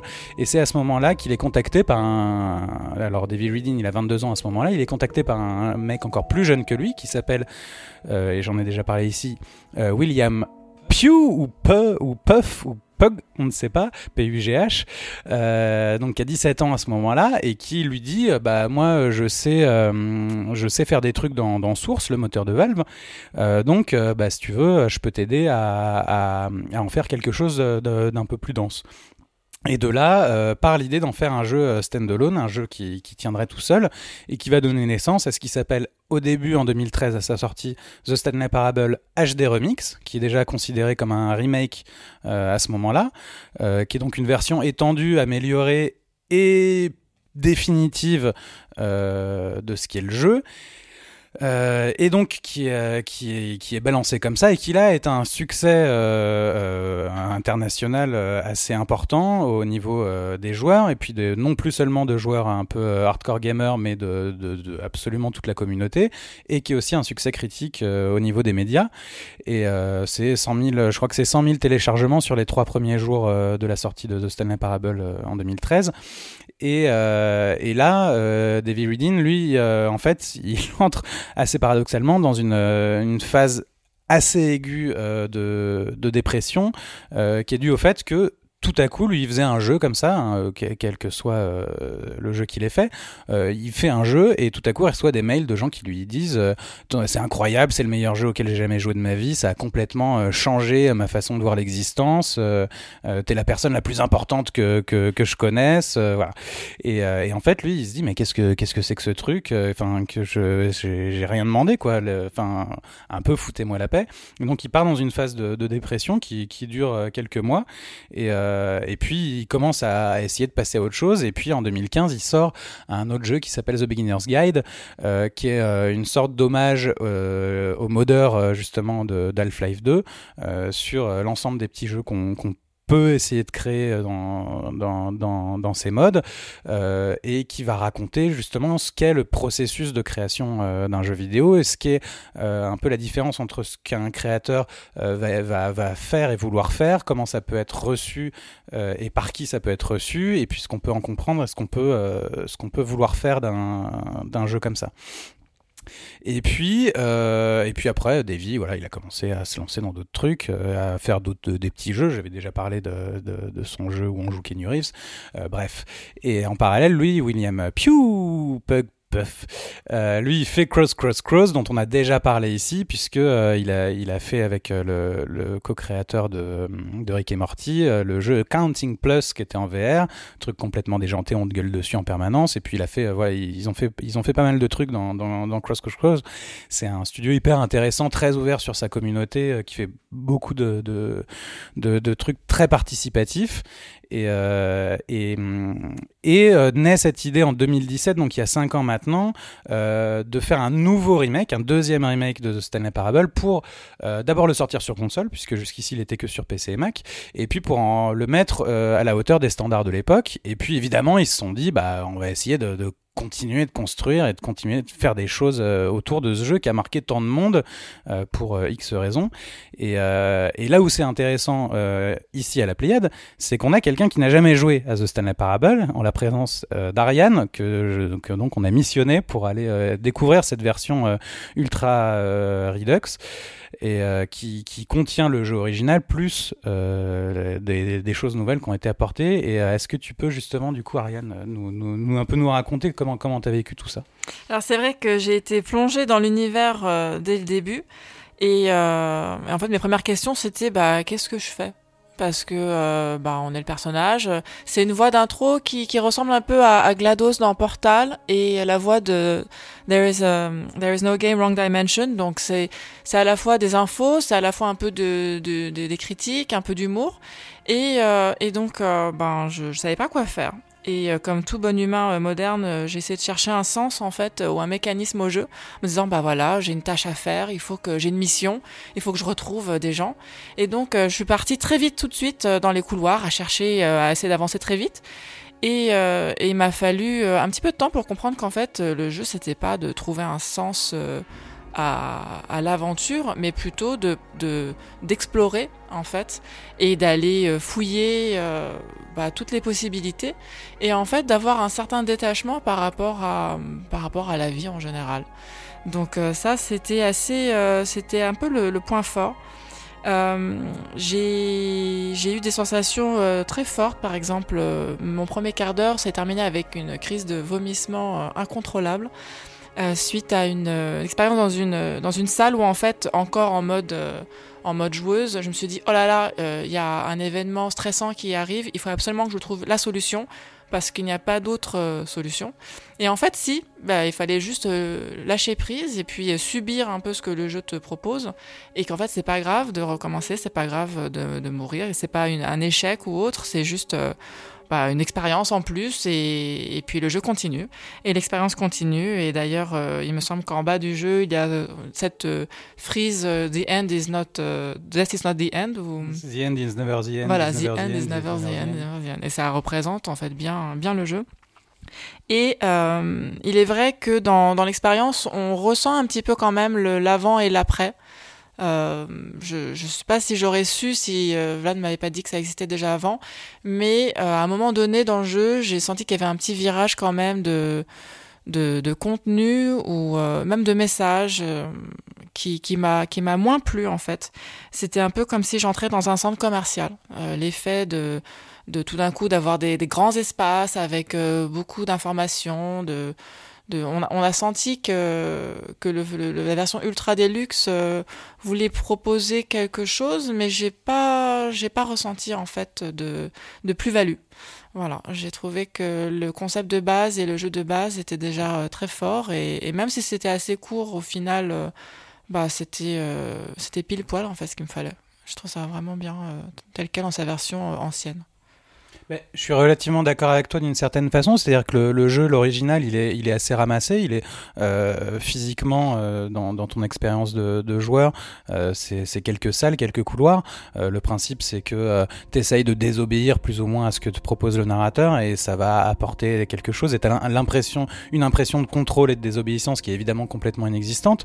Et donc le jeu raconte quelque chose sur euh, ce que c'est de jouer, ce que c'est de créer un jeu, ce que c'est euh, l'interaction justement euh, entre l'œuvre et, celui qui l'aperçoit. Et, et c'est vrai que moi, quand ils ont commencé à annoncer Ultra Deluxe, je me suis dit mais à quoi bon en fait Pourquoi faire? Enfin, le jeu, il est déjà là, il est déjà en entier. ce qui est assez clair pour moi, c'est que, comme je disais, Davy, il a un rapport à ce jeu qui est assez conflictuel. Et, et en fait, je crois que c'est quelque chose quand on lui parle du jeu original, euh, en fait, euh, il, il y a jamais rejoué depuis 2013 très clairement, et en fait, il veut pas, et, euh, ça, c'est pas que ça l'intéresse pas, mais c'est que il, est passé à autre chose et il, en veut plus. Et donc, ce qu'il a voulu faire, à mon, avis et dans ma compréhension, c'est s'amuser. Et, la grosse différence qu'on voit entre ces deux entre l'original et le Ultra Redux, euh, Deluxe, pardon, je dis Redux depuis tout à l'heure, mais c'est Deluxe. Euh, c'est euh, qu'il est à fond sur l'humour et que ce qu'il a envie de c'est de faire des blagues et, euh, et, de faire un truc hyper euh, hyper étrange, hyper bizarre auquel on s'attend pas, de nous emmener de surprise en surprise, de nous faire marrer et pas euh, et pas pas de nous faire réfléchir et pas qu'on se pose des questions et là où il y avait un truc très existentiel sur le sur le premier remake, on est complètement passé dans autre chose sur le deuxième Simon ouais.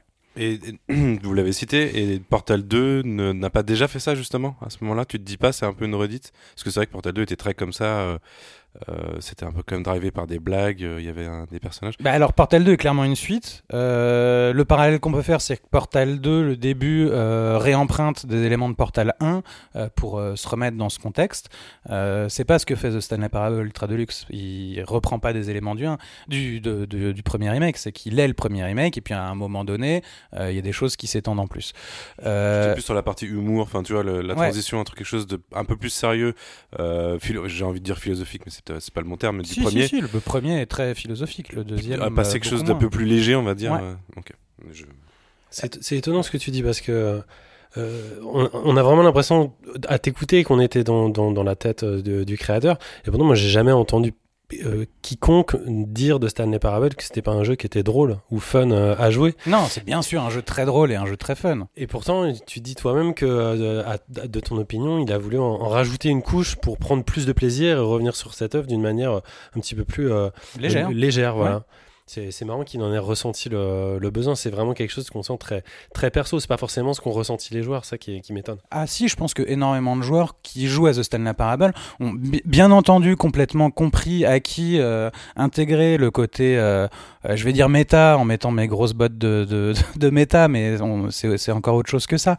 Euh, mais bien sûr que tout le monde a intégré et compris ce côté-là, qui était euh, très peu existant en 2013 et encore moins en 2011 dans, enfin euh, Portal. Le premier il est après euh, le mode de, Half-Life 2 Euh, mais euh, les gens quand même euh, ce qui reste le plus marquant pour les gens c'est euh, les blagues les easter eggs et euh, euh, le comment dire la quantité de fins euh, possibles et le fait de recommencer ce jeu à l'infini à la recherche de fins différentes Euh, pardon excuse-moi Ariane Non, non, je t'en prie. En fait, euh, ce que je trouve assez terrible dans ce jeu, c'est que le fait d'avoir rajouté du fun pour devenir moins gourou à, Stanley Parable l'a rendu. Alors, j'ai pas joué encore la première version, mais j'ai l'impression qu'il l'a rendu un peu moins bon.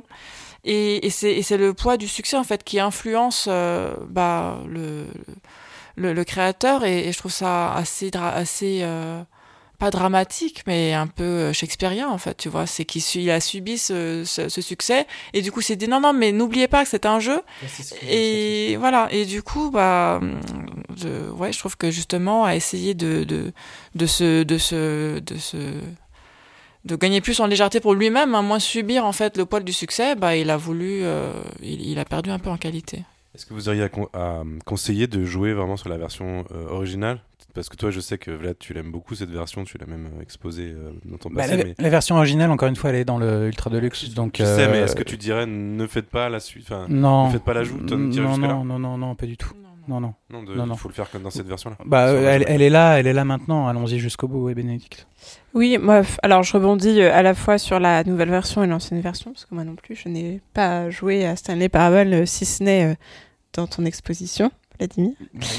Donc, euh, c'est-à-dire assez peu de temps. Euh, et c'est marrant parce que euh, ça me fait beaucoup penser à la légende urbaine des backrooms. Euh, je sais pas si vous voyez ce que c'est. Je parle pas des backrooms euh, en boîte. hein. Euh, c'est une légende urbaine euh, qui est venue d'un espèce de, de vidéo amateur sur Internet et qui, qui s'est beaucoup répandue dans le milieu des, des creepypasta, des nouilles rampantes, traduirions-nous en français, qui est le fait de se retrouver dans un espèce de labyrinthe de salles vides avec des néons, de la moquette qui se ressemblent toutes entre elles et un bourdonnement persistant et d'y être perdu pendant des heures et des heures, voire des jours et des jours. Et d'un jour, euh, certains arrivent à retrouver la sortie et, témoignent et disent qu'ils ont été perdus dans ce labyrinthe qu'un espèce de monde parallèle. C'est vraiment un, espèce de, de même de légende assez connue sur Internet. Et en fait, cette année Parable, ça, fait un peu cette impression-là euh, d'angoisse et d'être perdu dans un labyrinthe et dans un monde parallèle, si ce n'est qu'il y a cette quand même quelques éléments, quelques la voix et tout qui nous ramènent un peu plus à avoir de la compagnie et un truc moins morne. Mais je vous conseille vraiment si vous connaissez si vous connaissez les backrooms et pas Stanley Parable ou l'inverse, à relier les deux, vous verrez que c'est vraiment très très proche, c'est assez effrayant. Oui, François. Mais euh, en fait, euh, Vladimir n'a pas confié à nos auditeurs s'il partageait l'avis d'Ariane concernant le- l'ajout. En fait, Euh, toi, tu dis bah, faites-la puisqu'elle existe. Mais est-ce que toi, de ton point de vue, tu trouves que ça retire, euh, je sais pas quel, quel terme employer, mais de, un, un peu de cohérence à, à l'œuvre initiale ou tu trouves ça cool que, que ça existe? Bah, moi, je trouve qu'il y a un tiraillement qui est hyper intéressant et qui dit beaucoup de l'époque euh, entre euh, donc cette œuvre qui existait euh, il y a 9 ans maintenant, si on prend le, le premier remake, euh, qui était euh, finie, on pourrait presque dire parfaite, même si euh, une jamais complètement finie et que voilà, Euh, et euh, deux créateurs.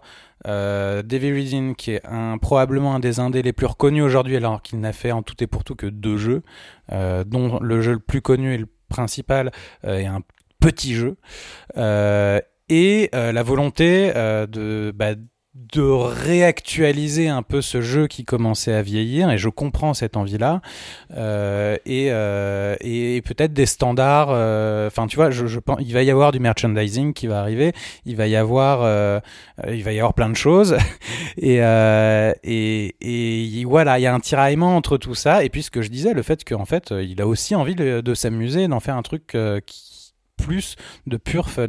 Alors, est-ce que ça enlève, est-ce que ça retire? Je sais pas parce qu'il existe toujours à côté, tu vois. On l'a pas supprimé. C'est pas euh, George Lucas qui euh, vient couper euh, des, des, des scènes ou annuler des trucs. Donc, je, je, je pense que si aujourd'hui vous n'avez jamais joué, joué à Ultra Deluxe, je pense que ça ça n'empêche pas que c'est important de garder et de conserver euh, et d'une certaine façon de chérir. Le mot est peut-être un peu faire- fort, mais assez important. euh, le, le premier, euh, le premier remake, ouais, Ariane. Oui, et pour rajouter aussi que euh, c'est- ça joue aux deux en fait, enfin aux deux vers l'ultra deluxe plutôt, c'est aussi pouvoir apprécier les subtilités en fait et euh, et même si on n'y a pas de limite euh, très Enfin, il y a, il y a un passage à un moment donné qui est clair, mais ça, ça fonctionne quand même bien ensemble d'avoir l'ancien et le nouveau, parce que c'est quand même le parcours du, du créateur et tout ce qu'il a vécu. Et c'est ça qui est intéressant aussi de vivre euh, avec cet artiste, c'est de l'accompagner en fait euh, depuis le début et euh, bah, de ressentir ce qu'il ressent, qu'il met à travers, euh, à travers le jeu. Ouais, le jeu raconte beaucoup euh, Ouais. ce qu'est euh, de faire un jeu et surtout de ce qu'est faire la suite d'un jeu, ce qui est jamais un truc évident non plus, effectivement. Surtout quand on a fait que deux. Merci beaucoup euh, à tous les deux pour ce retour d'expérience et je vais enchaîner avec mon propre sujet, Steel Heroes.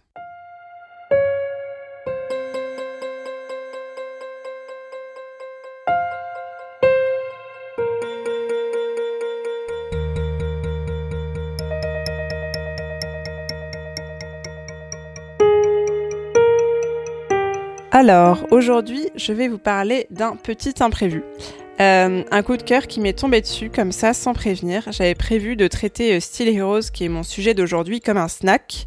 Après tout, un webcomic interactif à 4,99$ sur itch.io portait le mot snack écrit en lettres de feu sur le front, contrairement peut-être à certains jeux Apple Arcade à 35 euros.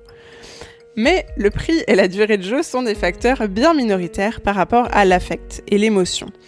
Et de l'émotion, Steel Heroes en déborde au point de s'être imposé comme mon sujet du jour. Laissez-moi vous parler davantage de ce petit bijou créé par Exaeva. Euh, déjà, Exaeva, c'est qui? C'est une artiste multidisciplinaire qui fait partie de la joyeuse petite bande de Tarmaz, BDA, tatoueuse et créatrice de jeux vidéo à ses heures perdues, que j'avais interviewé dans l'épisode 42 pour Bisous de Feu. Exaeva avait d'ailleurs euh, composé la musique de ce jeu. En plus de ses talents de compositrice, c'est elle aussi une BDaste. Et il y a trois semaines, elle a sorti sur itch.io Steel Heroes, un splendide webcomic interactif sur lequel elle travaillait depuis 2015. Je l'ai interrogée sur son rapport à ce nouveau médium. Voilà ce qu'elle m'a dit. Euh, depuis que je suis enfant, je suis une grande joueuse de jeux vidéo et aussi passionnée par la musique. Quand j'étais étudiante en BD, je me suis dit que j'allais explorer la bande dessinée numérique, parce qu'en vérité le terme webcomic est plutôt associé aux BD en scrolling vertical qui se lisent surtout sur téléphone. J'ai commencé à faire plein de petites expériences de BD interactives sur mon blog et je me suis vite rendu compte que ça me permettait de réunir mes trois passions. Pouvoir inclure de l'interactivité afin de renforcer l'immersion et le lien entre lectrice et personnage, je trouve que c'est vraiment excellent. Puis cela offre plein d'outils super fun pour la mise en scène en remplaçant les cases, en ajoutant des petites animations, etc. Les contraintes pour moi étaient en vérité surtout des contraintes liées au marché et à la distribution, aucun éditeur de BD ne produit ce genre de BD, les plateformes dédiées à la BD ne permettent pas une diffusion sous forme d'application. C'est pourquoi j'ai dû passer par des sites de jeux vidéo, même si au final il s'agit plutôt d'une BD. C'est aussi compliqué pour la promo, c'est très dur d'expliquer de quoi il s'agit, car c'est un format assez unique. Pour moi, c'est clairement l'objet interactif le plus poussé et ambitieux que j'ai eu à réaliser je reprends ma casquette de Bénédicte. Euh, dans Steel Heroes, on suit la vie quotidienne d'Emeline, une jeune adulte qui peut manipuler psychiquement l'électricité et qui combat le mal avec ses deux potes de toujours, eux aussi super-héros. Mais quand ces deux acolytes décident de tourner la page, c'est le drame. Emeline se retrouve seule, impuissante, face à ces démons qu'elle parvenait jusqu'ici à tenir tant bien que mal à l'écart, en combattant des démons plus visibles, des super-vilains qui portaient des masques et des costumes en lycra.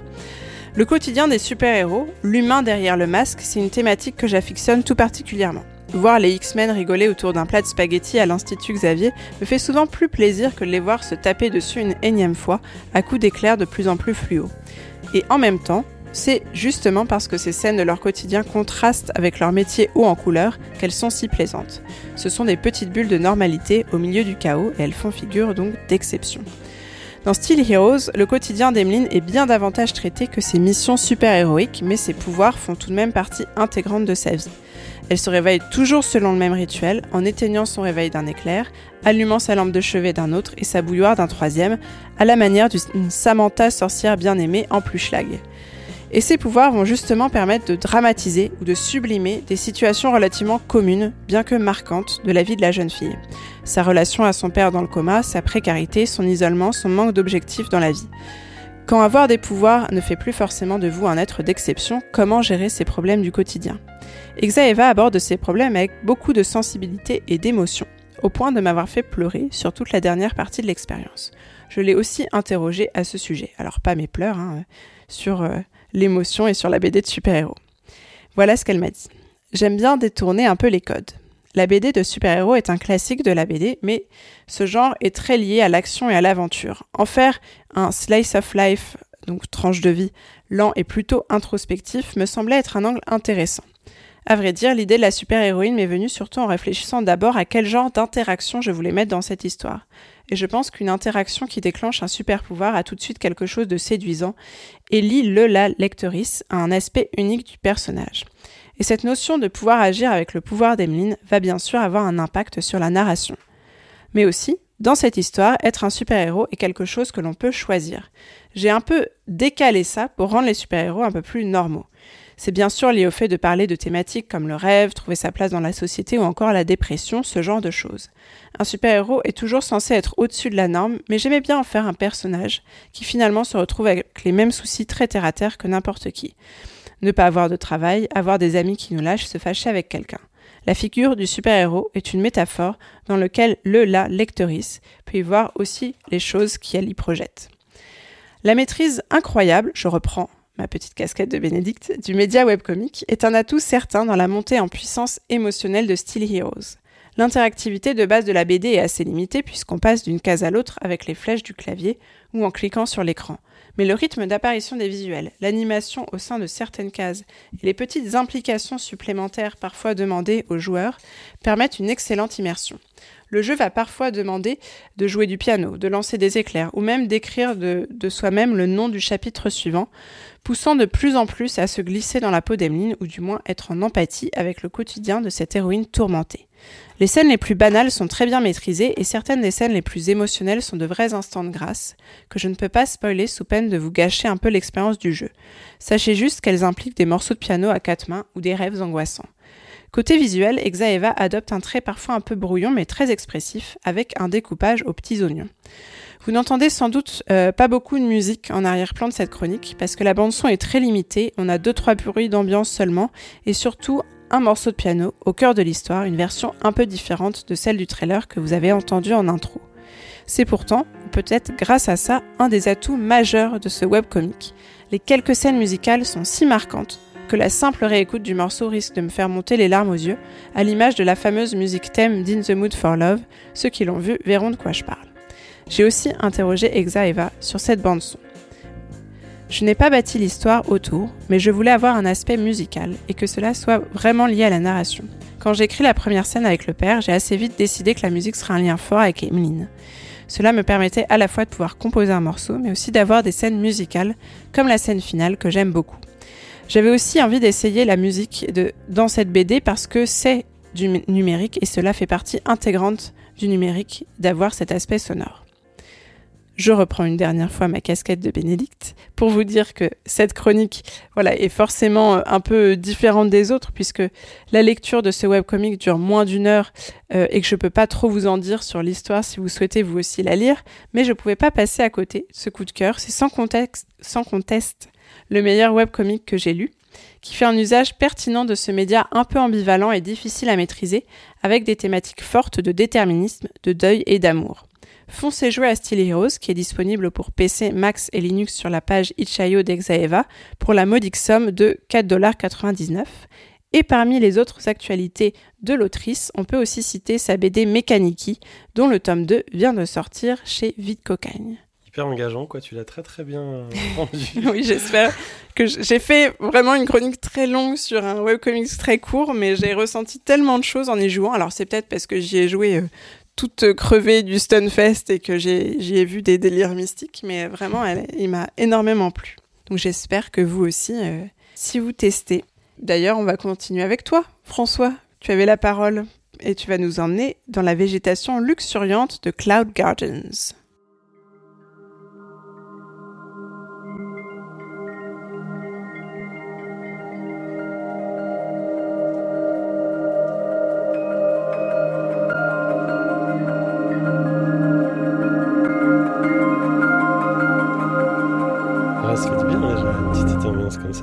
Rend toute chose. Cloud Garden, c'est un jeu qui est sorti en accès anticipé il y a déjà un petit bout de temps, le 9 septembre 2020, euh, mais qui est arrivé en version définitive, euh, en version définitive un an plus tard. C'est disponible sur PC, euh, Mac, Xbox, Switch. J'adore faire mes chroniques à l'envers par rapport à mes compadres de ce soir. Et donc, c'est pas encore sur PlayStation 4. C'est développé et édité par Noyo Studio, qui est une petite équipe dirigée par le néerlandais Thomas van den Berg, qu'on connaissait déjà parce que c'est un développeur qui est à la base aussi du titre plus connu Kingdom, en 2018 et de ses euh, Two Crowns, euh, Newland Majestic. Euh, c'est intéressant parce que lui, il est titulaire d'un Master of Science en intelligence artificielle et en 2007, il crée son premier jeu Flash qui s'appelait Seed, donc graine, où l'on devait jouer avec l'ADN de différentes fleurs pour en créer de nouvelles. Cloud Garden, c'est un jeu de relaxation, réflexion, contemplatif. C'est un petit peu euh, paysagiste simulator, si vous voulez, avec le tout frais euh, d'Orf romantique. C'est un style qui est encore très à la mode et c'est tant mieux. On exploite le pouvoir de la nature pour envahir de plantes des scènes de déclin urbain et des paysages abandonnés. On plonge dans un mode créatif relaxant où la tâche est de trouver le juste milieu entre le naturel et l'artificiel et on crée de petits diaporamas, euh, dioramas pardon, de beauté brutaliste en plantant des graines et en les recouvrant de végétation sauvage. Ajouter des objets encouragera la végétation luxuriante à pousser, mais chaque objet doit être couvert de feuillage pour pouvoir euh, continuer. Je vais y revenir un petit peu plus tard. Cloud Garden, donc ça plane quelque part entre un jouet bac à sable et un jeu avec des défis, en partie un simulateur de jardinage, un constructeur de paysages dystopiques et un jeu de puzzle qui est à la fois extrêmement satisfaisant et surtout sans frustration. C'est une expérience relaxante, moi qui m'amène d'une scène et vous aussi à la suivante, tout en encourageant la créativité et l'invention de vos propres solutions. Donc il y a presque une, une douzaine de types de plantes sauvages, avec chacune leur logique de développement.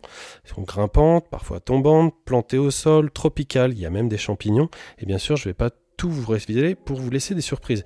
Il faut jouer sur le relief des objets, leur position pour permettre les meilleurs développements de, de végétaux. Parfois, on peut jouer aussi avec la lumière.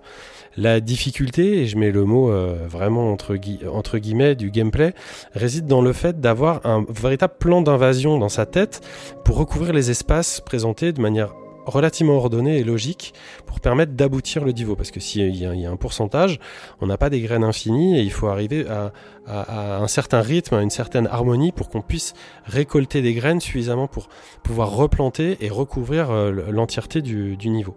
Il faut aussi choisir les bonnes graines aux beaux endroits et de l'espace euh, suffisamment préservé pour se, pour se développer. On dispose de quelques outils, un petit peu pour agrémenter tout ça, une scie sauteuse pour scier les troncs et récupérer des graines, ou un aspirateur pour aspirer les graines et les bourgeons euh, plus rapidement. Moi je trouve qu'on se repère vraiment très bien dans cette 3D ISO, même sur Steam Deck, parce que oui, J'y ai joué pour Steam Deck. Euh, chanceux ou, bouseux, c'est vous qui voyez. Mais moi, en tout cas, c'était une très très bonne expérience, très très simple, très très fluide. Le jeu n'est pas linéaire, il offre une dizaine d'embranchements différents pour en, voir la fin. Il y a, comme je l'ai dit, un, jeu plus joué en creative mode où on peut vraiment composer ces, ces, dioramas comme on, le veut. La musique qu'on a entendue et qu'on entend derrière moi, Lofi, euh, je sais plus si on avait parlé du style Lofi euh, ou c'était juste sur les Discord. Non, euh, est super relaxante, comme vous l'entendez. Elle a été composée par le prolifique et talentueux américain Amos Roddy, qu'on avait déjà récupéré, euh, repéré notamment sur la série Kingdom, mais aussi sur euh, In Other Water, Strafe ou le plus récent Citizen Sleeper. Il est ici aidé par M. Robertson, je connais pas son prénom. Il y a aussi un mode photo qui est absolument génial si vous voulez vraiment vous faire des fonds d'écran absolument magnifiques. On peut partager ses créations, même faire des vidéos avec. Le look est magnifiquement soigné, tout en voxel. Le son et la musique, je viens de le dire. Le chill et la finesse de la prod. C'est vraiment un, jeu qui, est, qui, semble simple mais qui est très très bien fini, polish, très très très polish. Euh, dans les petits griefs, je trouve qu'on aurait pu avoir un petit peu plus de diversité sur l'ensemble des, niveaux, malgré le côté un petit peu euh, post-apo. Euh, il y a par exemple pas de neige, il n'y a pas de sable, il n'y a pas d'eau, il n'y a pas de vent. Il y a, quelques oiseaux, mais c'est le seul, les seuls animaux vivants qu'on trouve bizarrement. Il n'y a pas non plus de narration environnementale. Euh, ce qui, sans être poussif, aurait pu être un petit peu plus poussé du coup, euh, pour dépasser juste le simple statut de, de jouet à regarder. Mais bon, ça arrive pas euh, tous les jours, je pense, d'avoir la possibilité de, recomposer la, vie sur ce qui est, sur ce qui semble mort, en l'occurrence de, s'offrir de l'espoir au travers d'un jeu vidéo. Comme j'ai dit, c'est extrêmement relaxant, même si on se demande si on ne devrait pas plutôt utiliser de notre temps de jeu oisif à faire pousser de, vraies plantes, hein, bien sûr. Mais pour moi, ça reste une vision extrêmement originale et, apaisante du post-apo qu'on nous sert euh, bah, sans fin dans, le jeu vidéo. Là, c'est quand même très très cool. Euh, ça, laisse de quoi venir euh, arriver à un troisième conflit mondial en toute quiétude, en tout cas, ce qui est déjà, ce qui est déjà très cool. Et pour terminer, depuis 2017, Noyo, en fait, il faut savoir qu'il prototypait aussi en parallèle un jeu qui s'appelait Garbage Country, qui était une sorte de jeu multijoueur de construction dans un monde persistant à la, à la Minecraft amélioré. Et bon, et je pense que c'était un développeur comme d'autres qui avait du mal à être réaliste sur toutes ses prods. Donc il a réduit son scope et ça n'aura pas été vain puisqu'il en a retiré euh, Claude Gardens et je pense que c'est aussi un message euh, très intéressant euh, en tant que tel. Oui, Ariane. Oui, alors tu parlais de tu parlais de la narration, du manque de narration et d'éléments. Est-ce que, à part la musique lofi, il y a des bruits je sais pas, est-ce qu'il y a quelque chose de sonore autre que. Oui, que bien sûr, il n'y a pas du tout que euh, de la musique, il y a, il y a tout un, un, attirail de feedback euh, sur, euh, sur vos actions et qui est, je pensais l'avoir dit, mais qui est, qui est très très bien foutu aussi au niveau du sound design. Donc c'est très léger, tu vas avoir des, des petites gouttelettes, des petits sons qui vont faire pic-pic quand tu vas quand tu vas récupérer tes graines, euh, quand tu bouges un petit peu, quand les feuillages grandissent, etc. Et c'est très délicat, c'est très bien fait. Ça marche très bien euh, dans l'accompagnement euh, du jeu. C'est vraiment, je pense que le mot d'ordre, ça devait être zéro frustration. Et voilà, j'en ai terminé. Si personne d'autre a des questions, jouer à Cloud Garden, ça coûte vraiment pas cher. tellement pas cher que je n'ai pas noté le prix. et voilà, c'est vraiment super cool. Merci beaucoup François et Aurélie, on termine avec toi et un jeu sous forme d'hommage au film de samouraï Trek to Yomi.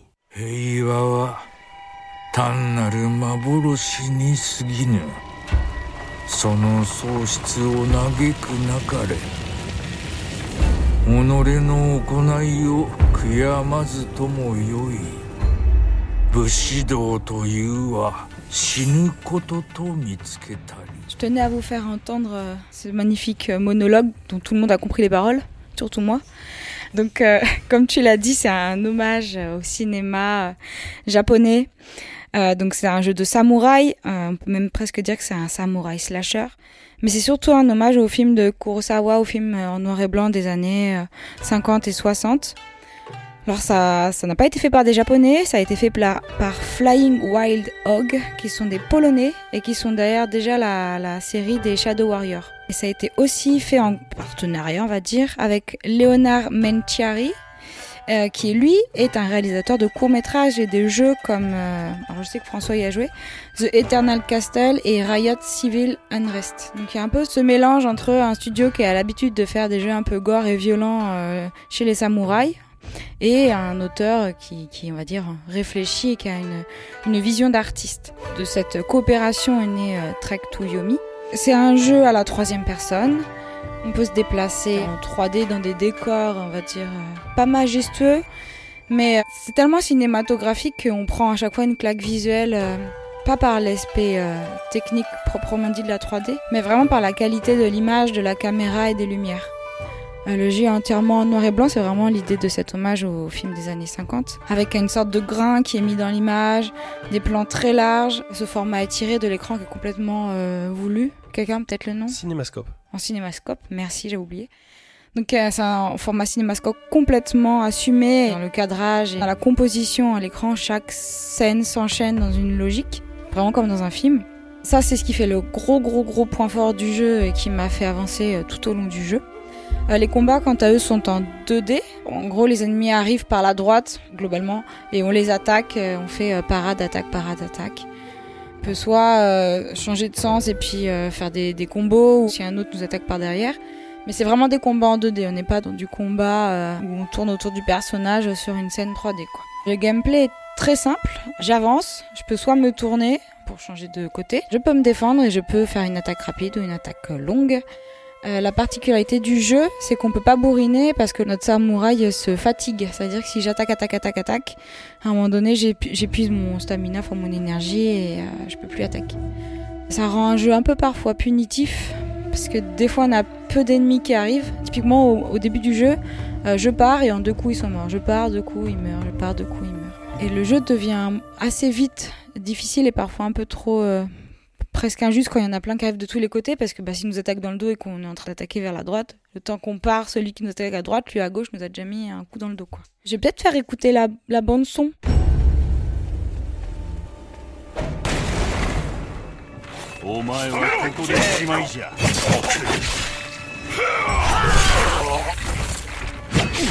Alors là, on voit bien la touche d'Evolver, l'éditeur du jeu, qui aime bien un peu les jeux euh, violents et sanglants. C'est ce qui m'a parfois fait un peu bizarre dans ce jeu, c'est qu'on a des hommages au film de Kurosawa. Et euh, des fois, il y a des décors très poétiques, très beaux, on a envie de s'y arrêter. On peut trouver des objets cachés. Par exemple, ça va être des cartes à jouer avec des yokai dessus. On a envie d'en savoir plus sur le Japon. Mais au final, on avance sur, notre sur le prochain écran. Sur le prochain écran, on se fait attaquer, puis on tape. Puis on va sur le prochain écran. Prochain écran, on se fait attaquer, on tape. Je trouve qu'il y a un peu une sorte de euh, dichotomie, ça se dit? Enfin, de cassure, on va dire.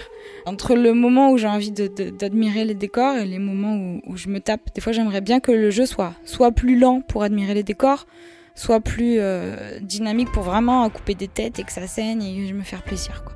Des fois, j'ai une petite frustration à ce niveau-là. Pour les combats, à un moment donné, j'en ai eu marre de, de refaire les mêmes combats. Donc, j'avoue, je suis passée en mode facile. À tout moment dans le jeu, on accepte de passer en mode moyen, facile ou difficile. Ça nous amène juste à l'ancien checkpoint. J'ai lu des critiques comme quoi le jeu était parfois trop dur. Bah, en fait, tu triches, tu mets en mode facile. Et puis, si t'es pas un hardcore gamer qui veut toutes les récompenses et tes, tes trophées, c'est pas un drame. Pas tricher d'ailleurs, jouer facile, hein. c'est c'est juste du change de mode. Mais surtout, si je peux me permettre, Ouais. si t'es un hardcore gamer, euh, bah, c'est pas trop difficile. Tu, tu le fais le jeu. Enfin, Oui, mais- Tu te plains pas, quoi. Il a une difficulté qui est pas comme euh, les, je sais plus les noms des jeux qui sont difficiles mais bien dosés. Il a un côté un peu mal dosé dans sa difficulté. Alors j'ai pas fini euh, en, en mode normal.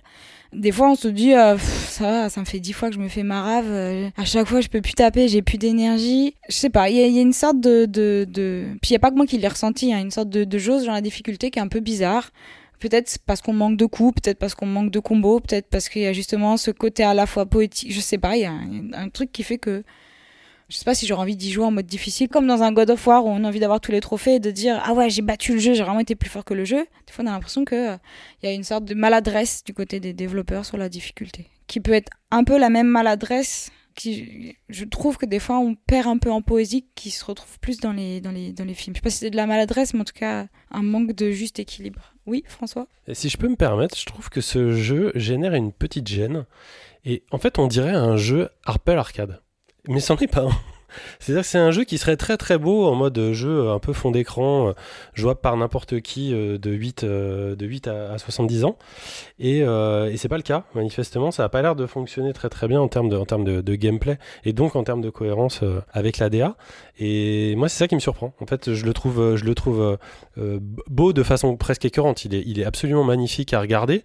Et du coup, on se pose la question, mais tout de suite, ok, bah, j'ai envie d'y jouer. Donc, est-ce que c'est intéressant à jouer? Et déjà, de ton retour, on voit qu'il est imparfait.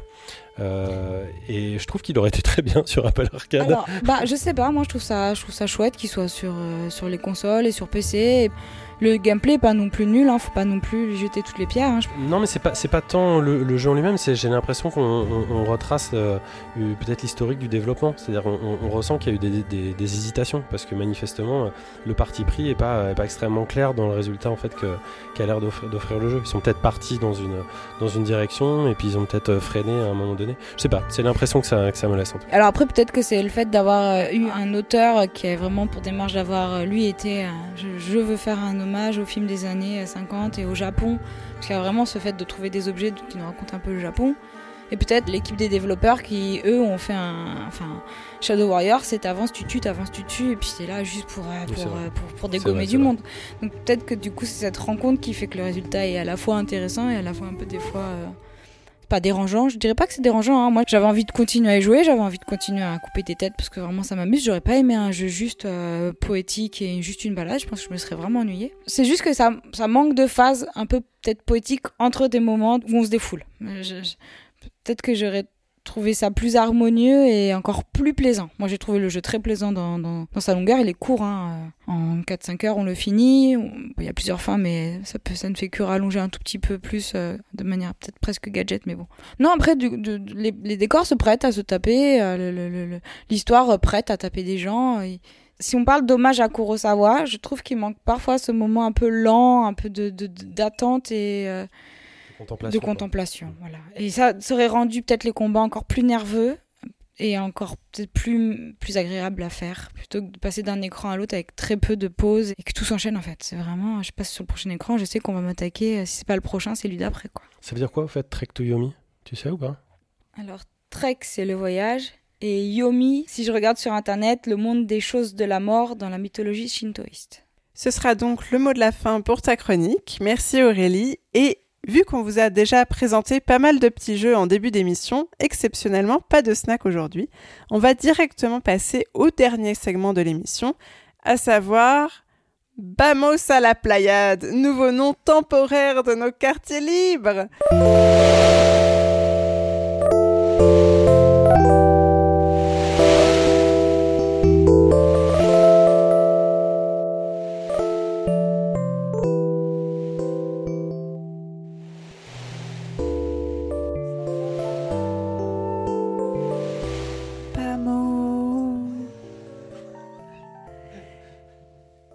Va entamer ce dernier segment de l'émission avec la reco-série d'Ariane.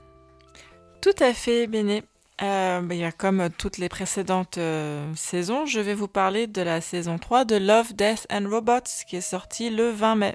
Cette fois-ci, nous avons 9 épisodes qui, pour moi, sont nettement au-dessus de la seconde euh, saison. Donc juste pour un petit rappel, cette série c'est une réinvention par David Fincher et Tim Miller du film de science-fiction d'animation Heavy Metal de 1981. Et donc, euh, eh bien comme d'habitude, hein, nous avons euh, les aliens monstrueux, les robots cyniques et des copulations malaisantes. La saison est assez inégale, mais en fait, c'est grâce à cette euh, richesse et ces différents styles que l'histoire est vraiment intéressante et, euh, et j'ai trouvé ça assez euh, vraiment prenant. Bon, c'est assez dégoûtant cette fois-ci, cette saison, donc vraiment, euh, ça, faut pas. Si vous êtes un peu anti-hémoglobine, soyez préparés.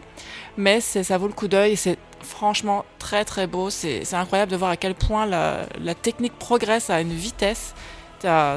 surtout l'épisode de David Fincher est juste incroyablement beau. Voilà. Merci Ariane. De toute façon, vous savez que vous pouvez suivre toutes les recos d'Ariane les yeux fermés. Et on va enchaîner avec une reco musique de Simon. C'est en Suède et plus exactement à Stockholm qu'on va se trémousser ce mois-ci. Puisqu'Axel Baumann vient de sortir non pas un, mais un superbe double album d'électro varié. Allant de la house dansante du début des années 2000 à des compositions beaucoup plus intimes, sans qu'on ne s'ennuie une seule seconde. Vous trouverez forcément votre bonheur parmi les 18 chansons de Luz et Quest for Fire. J'ai d'ailleurs passé l'album dans la voiture au retour du, du Stunfest et ça a donné des improvisations complètement incroyables de la part de nos chroniqueuses préférées, dont une sur Mélenchon que je regrette vraiment, de ne pas avoir enregistré, mais c'est une autre histoire. Il y avait des bisons aussi. Et il y a des bisons, Voilà. des, des rimes en on, disons. Voilà, des rimes en Plus large. Voilà pour moi. Et Béné, tu nous emmènes au Quai Branly ce mois-ci Mais tout à fait. Excellente transition. Je passerai toujours euh, après Simon maintenant. Lui, il sait s'en sortir pour les lancements. Euh, Marocco aujourd'hui, c'est une super expo au musée du Quai Branly Jacques Chirac. C'est sur la route des chefferies du Cameroun. À travers une scénographie qui est formidable de maîtrise, de créativité et d'immersion, on découvre l'art et le fonctionnement de ces communautés des grassfields, les chefferies, qui opèrent entre visible et invisible, entre tradition et modernité, entre pratique et ésotérique. On apprend des choses folles sur leur société secrète, sur le- leur lien avec la nature, et on voit plein de fétiches glauques et superbes. C'est assez fou de se dire que la richesse sociale, artistique et culturelle de cette communauté ne concerne qu'un tout petit bout du Cameroun, puisqu'on ne trouve des que dans les grassfields. Parmi mes éléments préférés de l'exposition, on retrouve un fétiche volontairement horrible, affublé de toutes les tares et maladies, destinées justement à les garder loin du village, une impressionnante collection de trônes sculptés, brodés, tapissés ou forgés, des reconstitutions de maisons du peuple ou de tapisseries, ou encore des costumes de sociétés secrètes qui rappellent le flagelleur mental de Stranger Things. L'expo est aussi ponctuée d'œuvres d'artistes contemporains camerounais et met en valeur l'influence culturelle des chefferies sur l'art contemporain et la dimension vivante de ce patrimoine. Vous pouvez admirer tout ça jusqu'au 17 juillet au Quai Branly. Et on va terminer avec une autre reco musique, cette fois-ci par François. Ah oui, alors moi je vais peut-être un petit peu casser l'ambiance, mais je ne pouvais pas euh, ne pas rendre hommage à l'un de mes compositeurs préférés qui vient de décéder, à savoir qui s'appelle plus communément en français Vangelis, euh, que vous connaissez euh, très certainement. Donc Vangelis, c'était un compositeur grec et pionnier de la musique euh, électronique. Il avait eu un, groupe d'électro, notamment avec d'autres célébrités comme comme Demis Roussos, qui était qui était assez incroyable avec des albums complètement complètement foufou. Mais il a composé surtout des musiques de films connus comme Les Chariots de feu, qui avait été Oscar de la meilleure musique en 81, Antarctica, Blade Runner, 1480 92, euh, Christophe Colomb. Il avait créé aussi l'hymne de la Coupe du Monde de football euh, de 2002 et travaillé euh, avec la NASA ou avec l'ESA sur des, projets de, musique spatiale. et ces musiques ont été reprises en fait dans, différents jeux vidéo, évidemment, depuis, depuis qu'il était connu. Et j'ai préparé trois courts extraits pour savoir si vous étiez capable de les reconnaître. Ça commence par la version jeu vidéo qui sera, vous allez vous en rendre compte, assez antique. Et ça va switcher sur son original. Chariot de feu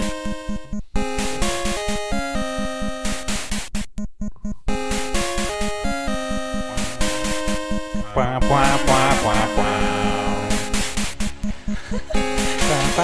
Ah non On ne fait pas les coins-coins sur Vangelis. Donc le but c'était pas tant, oui, très bien c'est Morceau, mais moi ce que je voulais savoir c'était c'était quel euh, jeu vidéo? J'en sais rien. Ah, Aucune idée. Alors le jeu vidéo c'était Track and Field. Alors Track and Field c'est un jeu d'arcade ultra connu, ouais, évidemment. Là là- il y a plus de boomers là. Ah. Là on n'entend plus personne. Là. Hein, là tous ceux qui étaient même pas nés là ils sont plus.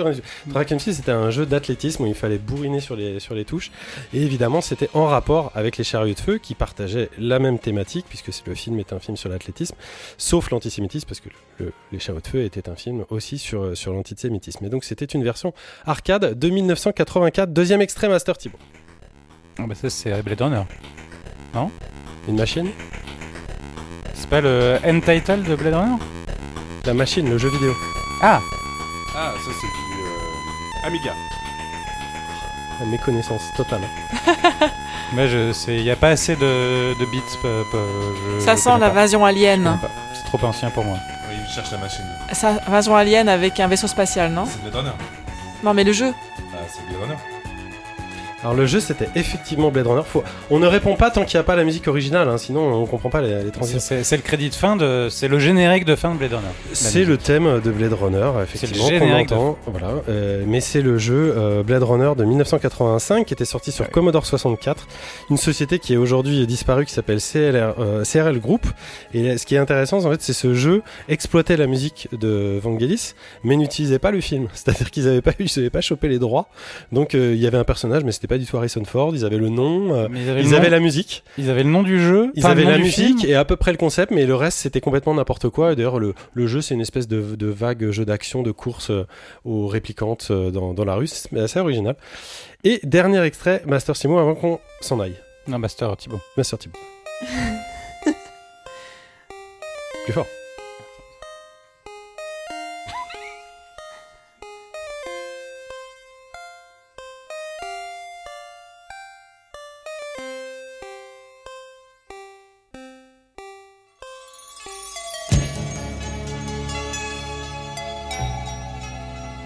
Bon, celui-là, il était difficile. Il était difficile, c'était le dernier, il fallait que je me lâche un petit peu. Le morceau, ça s'appelle Alpha, c'est sur un des albums qui s'appelle Albedo. Euh, très beau nom d'ailleurs. Et c'était issu d'un jeu euh, de 1989, toujours sur Commodore 64 et non pas Amiga. Franchement, le chose de... Absolument pas. Euh, qui s'appelle Das Schwarze Schloss, qui veut dire le château noir. C'est un RPG euh, assez chelou euh, en vue de dessus à la Ultima, qui était assez obscur et pas très connu, mais qui avait le mérite de, de- de mettre cette musique. Donc, euh, donc voilà, ça me faisait plaisir qu'on pense à, à- à cette personne qui a quand même été maxi influente depuis, euh, bah, depuis les années 60 quasiment jusqu'à nos jours, que ce soit dans, dans le cinéma, dans le jeu vidéo, dans, dans différents médias, voilà, et très influent auprès de, de plein d'autres musiciens de Et l'époque et, albums, d'aujourd'hui. et des albums juste Ah dans oui, la musique, oui, hein, oui, n'oublions pas. Eh bien, merci beaucoup François, et puis merci pour ces remixes de, de qualité que tu nous as livrés et pour ce petit quiz qui nous amène à la fin de cette 54e émission. Avant de se quitter et de vous laisser aller réserver direct vos places pour le Stunfest de l'année prochaine, les remerciements d'usage à la super équipe de la Pléiade tout d'abord, toujours au top. Merci donc à nos chroniqueurs, François, Ariane, Vladimir, Aurélie, Simon, on fait aussi un coucou à Chirine qui est partie en rando et qui respire l'air pur de la montagne. Merci aussi à notre Master Chief Thibaut pour euh, nous avoir aidé à réaliser la captation de ces interviews dans des conditions pas forcément faciles et à Calden pour son aide sur la communication de la Pléiade. Et merci encore à l'équipe du Stunfest et aux créateuristes qu'on a pu interviewer ou juste euh, discuter avec. D'ici le prochain épisode, n'oubliez pas de nous suivre sur les réseaux sociaux, Twitter, Facebook, Instagram, Discord, on est partout. Et si vous aimez nous entendre déblatérer chaque mois, laissez-nous une multitude de petites étoiles scintillantes sur votre appli de podcast favorite. Ça nous fera plaisir, bien sûr, et ça fera aussi plaisir aux nouveaux auditeurs chanceux que vous nous permettez de recruter. Merci enfin à vous, chers auditeurs, et on se quitte sur le thème du film Antarctica de Vangelis. À bientôt dans vos oreilles et dans nos cœurs. Bisous.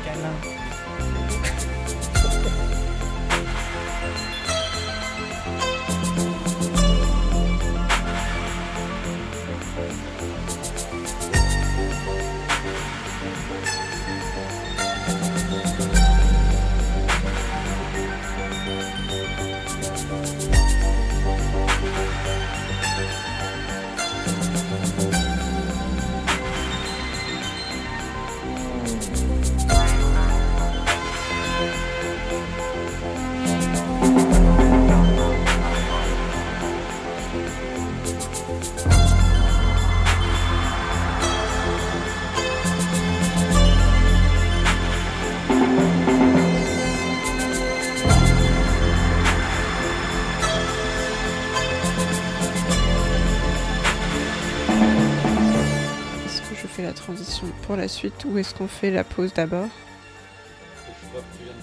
Oui, voilà. Tu viens de répondre à ta question.